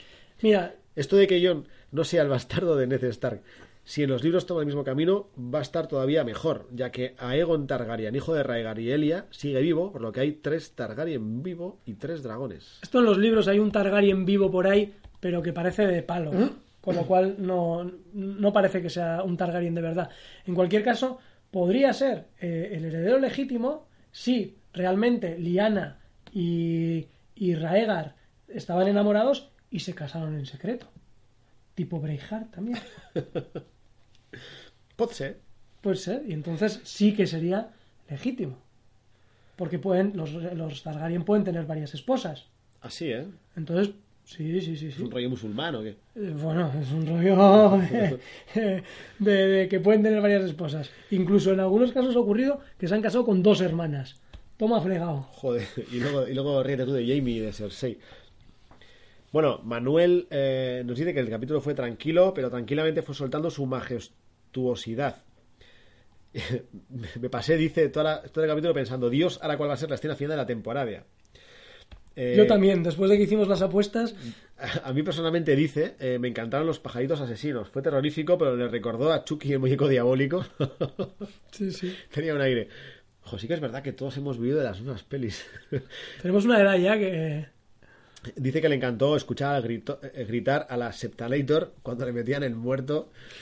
Ah, Es que es verdad, tío. Es que cómo, cómo gozáis con estas cosas y luego os quejáis de los guargos, cabrones. Y eh, dice que a ver si comentan el ship del cambio de voz que vienen incluidas en las máscaras de los nadie. Ah, claro. Ah, ya. De verdad. Bueno, y de estatura y de todo, yo creo. Esto es un cambio completo, lo de la carita. Y nos saluda desde Panamá. Joder, qué ilusión. Pues nada, Manuel, saludos a ti también. Ana eh, dice, hola chicos, seré breve. Mi personaje de fuego es Liana Mormont y no me canso de ver la escena del rey en el norte, aunque ha habido muchos personajes que me han encantado. Y el de hielo es Darío Najaris, no porque el muchacho lo haga mal, sino porque le importa un bledo. Y dice que la donce... mi predicción de doncella es que Sansa se va a li- se la va a liar a Jon. Ah, vale, vale. Ya habías visto tú que se iba a liar con Ya estaba diciendo ojo, otro rollo Targaryen aquí. Josepa Dalia nos dice que sencillamente un capítulo sobresaliente para cerrar una magnífica temporada. Dice que al parecer todos los personajes han conseguido sus objetivos. Y por cierto, estoy a temer, estoy empezando a temer por Brienne y Poz. La última vez que dejamos un personaje en un bote desapareció cuatro temporadas. Hombre, yo espero que no. Personaje de hielo Sam y personaje de fuego Cersei. El acertijo no leas. No leo. Jimmy Jazz eh, nos saluda. eh, dice que. Ah, que hoy por fin nos va a poder escuchar en directo. Muy bien. Eso por la semana pasada. Lo siento, Jimmy Jazz. Encima lo hemos cambiado de día. Bueno, Jazz, eh, cuando hagamos el final de, temporada este, ya lo pondremos en el blog, daremos la brasa y, y todo eso. Dice que el suicidio de Tommen en el- con el septo ardiendo al fondo fue una imagen tan hermosa que le, pero que le dejó con la boca abierta. Sensei llegó al poder, pero le costó caro y parece que no le importa. ¿Qué imágenes? El cuervo blanco, Sansa debajo del arciano, la flota de Daenerys, bueno, todo le ha gustado. Y como postdata nos dice que sí, Javi, como bien has dicho, mi nick es un homenaje al Jimmy Jazz de Cortatu y de los Clash, claro. Claro, porque luego nos han apuntado en Twitter también que nosotros igual, bueno, también por The Clash, pero nos suena más por Cortatu y es una versión de, lo, de The Clash. Sí, sí, sí, es de los Clash y lo conozco, pero para mí la versión es de Cortatu porque la conocí primero. Seller nos dice que es un buen inicio de- y este final de la sexta temporada. Dice que es la mejor junto a la cuarta temporada. Y nos da las gracias por estos 10 podcasts y, y por el divertido directo. Joder, qué buen rollo. Seller, así da gusto. Si te vienes por Zumaya a hacer de extra, te invitamos a unos tragos. Sí, sí, en, en septiembre tenemos que organizar una de estas. Malena dice que, chicos, avisen el día que van a grabar el podcast en vivo, please. Esperemos que lo haya podido oír porque... Y pone, pone carita con no, no sonriente. Ya. Nos sentimos, Malena. Eh, eh, dice, a ver, a Benjen no pudo dejar un poquito más cerca o dejar ese caballo mínimo. A la pobre Mira le va a tomar hasta la próxima temporada cargar con Bran al muro. Y segundo, si pensamos que Dani dejó a Darío por un futuro marido, pensemos cuántos candidatos quedan en Poniente, por lo que estabas diciendo tú, Miquel, que lo ves ahí. La gente está temiéndose lo peor. Y qué maja ella que ni siquiera lo apunta para no hacer spoiler, no. Bueno, spoiler no sería, pero... Alex dice que va por la sexta revisión, la música alucinante, la trama alucinante. A mí lo alucinante es que tengas tiempo para verla seis veces. Qué envidia te tengo, Alex. Yo todavía no lo he visto ni por segunda vez. Pues esta sintonía le va a encantar el final, nueve minutazos. Desde Cataluña, desde Barcelona nos Y escribe. por último, Oztoro eh, dice que tengo años siguiéndolos. No sé qué comentar, pero este capítulo en especial está de wow. Y saludos desde México. Pues saludos a ti. Qué ilusión, muchas gracias. Hoy no podemos leer eh, los comentarios de De andamos porque andamos poco- fatal. Eh, quiero despedirme de Maya Martín, de David de la Pocilga, de Elena Gorses y su gallo, de Andoni, de JJ, del cura Legañas, de Plisken, que nos da las gracias porque dice que nunca había participado. Que Plisken tiene también un podcast que es de Misión de Audaces, que Hace también poco- hablan de, hace un poco de Juego de. Tronos. Así que también os recomiendo, igual que el de La Pocilga, que también es la posada de la encrucijada. Hay una red de podcast de Juego de Tronos muy guapa, que El año que viene seremos más todavía. seguro, y que tenemos que reunir de alguna manera. Lo vamos a pensar. No estaría mal, yo sí, sí, algo habría que hacer. No sé. un- dice, como dice David, una Guipúzcoa pot. No, no, no, tiene que ser in the north, in the In north. the north. Bueno, pues chicos, hasta aquí el capítulo de la. El, el- el análisis o el comentario del décimo capítulo. Se nos ha acabado la serie. Nos queda solo un añito, bueno, nueve meses. Tampoco. Un embarazo. Bueno, estamos hablando que quizás hagamos algo a mitad. eh, le estoy Bueno. intentando de convencer a Miquel, Mira, pero... esto siempre llegamos a este punto y luego es imposible. Pero lo de la quedada en septiembre, octubre, si se rueda en Zumaya, por lo menos para los cercanos, los de casa, a ver si podemos organizar algo. Y, y yo también tengo ganas de hacer un visionado conjunto con más gente, a ver si se nos va un poco la pereza y lo, y lo organizamos. Y sin más, bueno. ¿Qué, qué- qué motivo? Perdona que te interrumpa. Ah. Está escribiendo Elena. eh, dice que no riemos de su gallo que casi le mata. ya, lo, ya lo siento, pero eso va a quedar ya porque ya sabes que a Javi los nombres se le olvidan, pero estas cositas eh, se acuerda. Así que te lo voy a recordar cada capítulo. Eh, bueno, un placer. Gracias a todos los que habéis estado aquí en directo y a los que nos escucháis y nos dejáis comentarios. Y como intentaremos hacer un especial de final de temporada, pues ya os mantendremos informados. Estaría bien traerse a alguien, ¿no? Para ese Sí, de sí, temporada. a ver si nos apañamos. No va a ser de 10 horas como el de Dragones y Camorras, No, no, no. pero no porque no queramos, ¿eh? Sino porque no tenemos tiempo físico. Nos matarían. Y nada, oye, una pena, chicos de Dragones y Camorras, pensaros... Yo no lo he oído de- todavía. Pensaros esto de que vais a dejar de hacer podcast, es que nos da una penica que... A mí yo vi en Twitter, en plan, como no lo dejéis y tal, y como, claro, no he oído ningún podcast hasta hacer el nuestro, y ¿cómo que lo van a dejar? ¿En serio? No puede ser. Esto hay que arreglarlo de alguna manera. Si no tienen tiempo así, va- algo hay que hacer. Algo hay que hacer, algo hay que hacer. No puede ser que dejen un podcast así. Bueno, sin más, un abrazo a todos. Un abrazo. Eh, nos vemos en el especial y os dejo con la banda sonora del, del décimo episodio de la sexta temporada, nueve minutazos. Si estáis en directo, pues podéis cortar si no os apetece, y si no, pues disfrutar de la, de la sintonía y nos vemos en unas semanitas nada más. Yo creo que, que podremos estar. Venga, agur. Agur.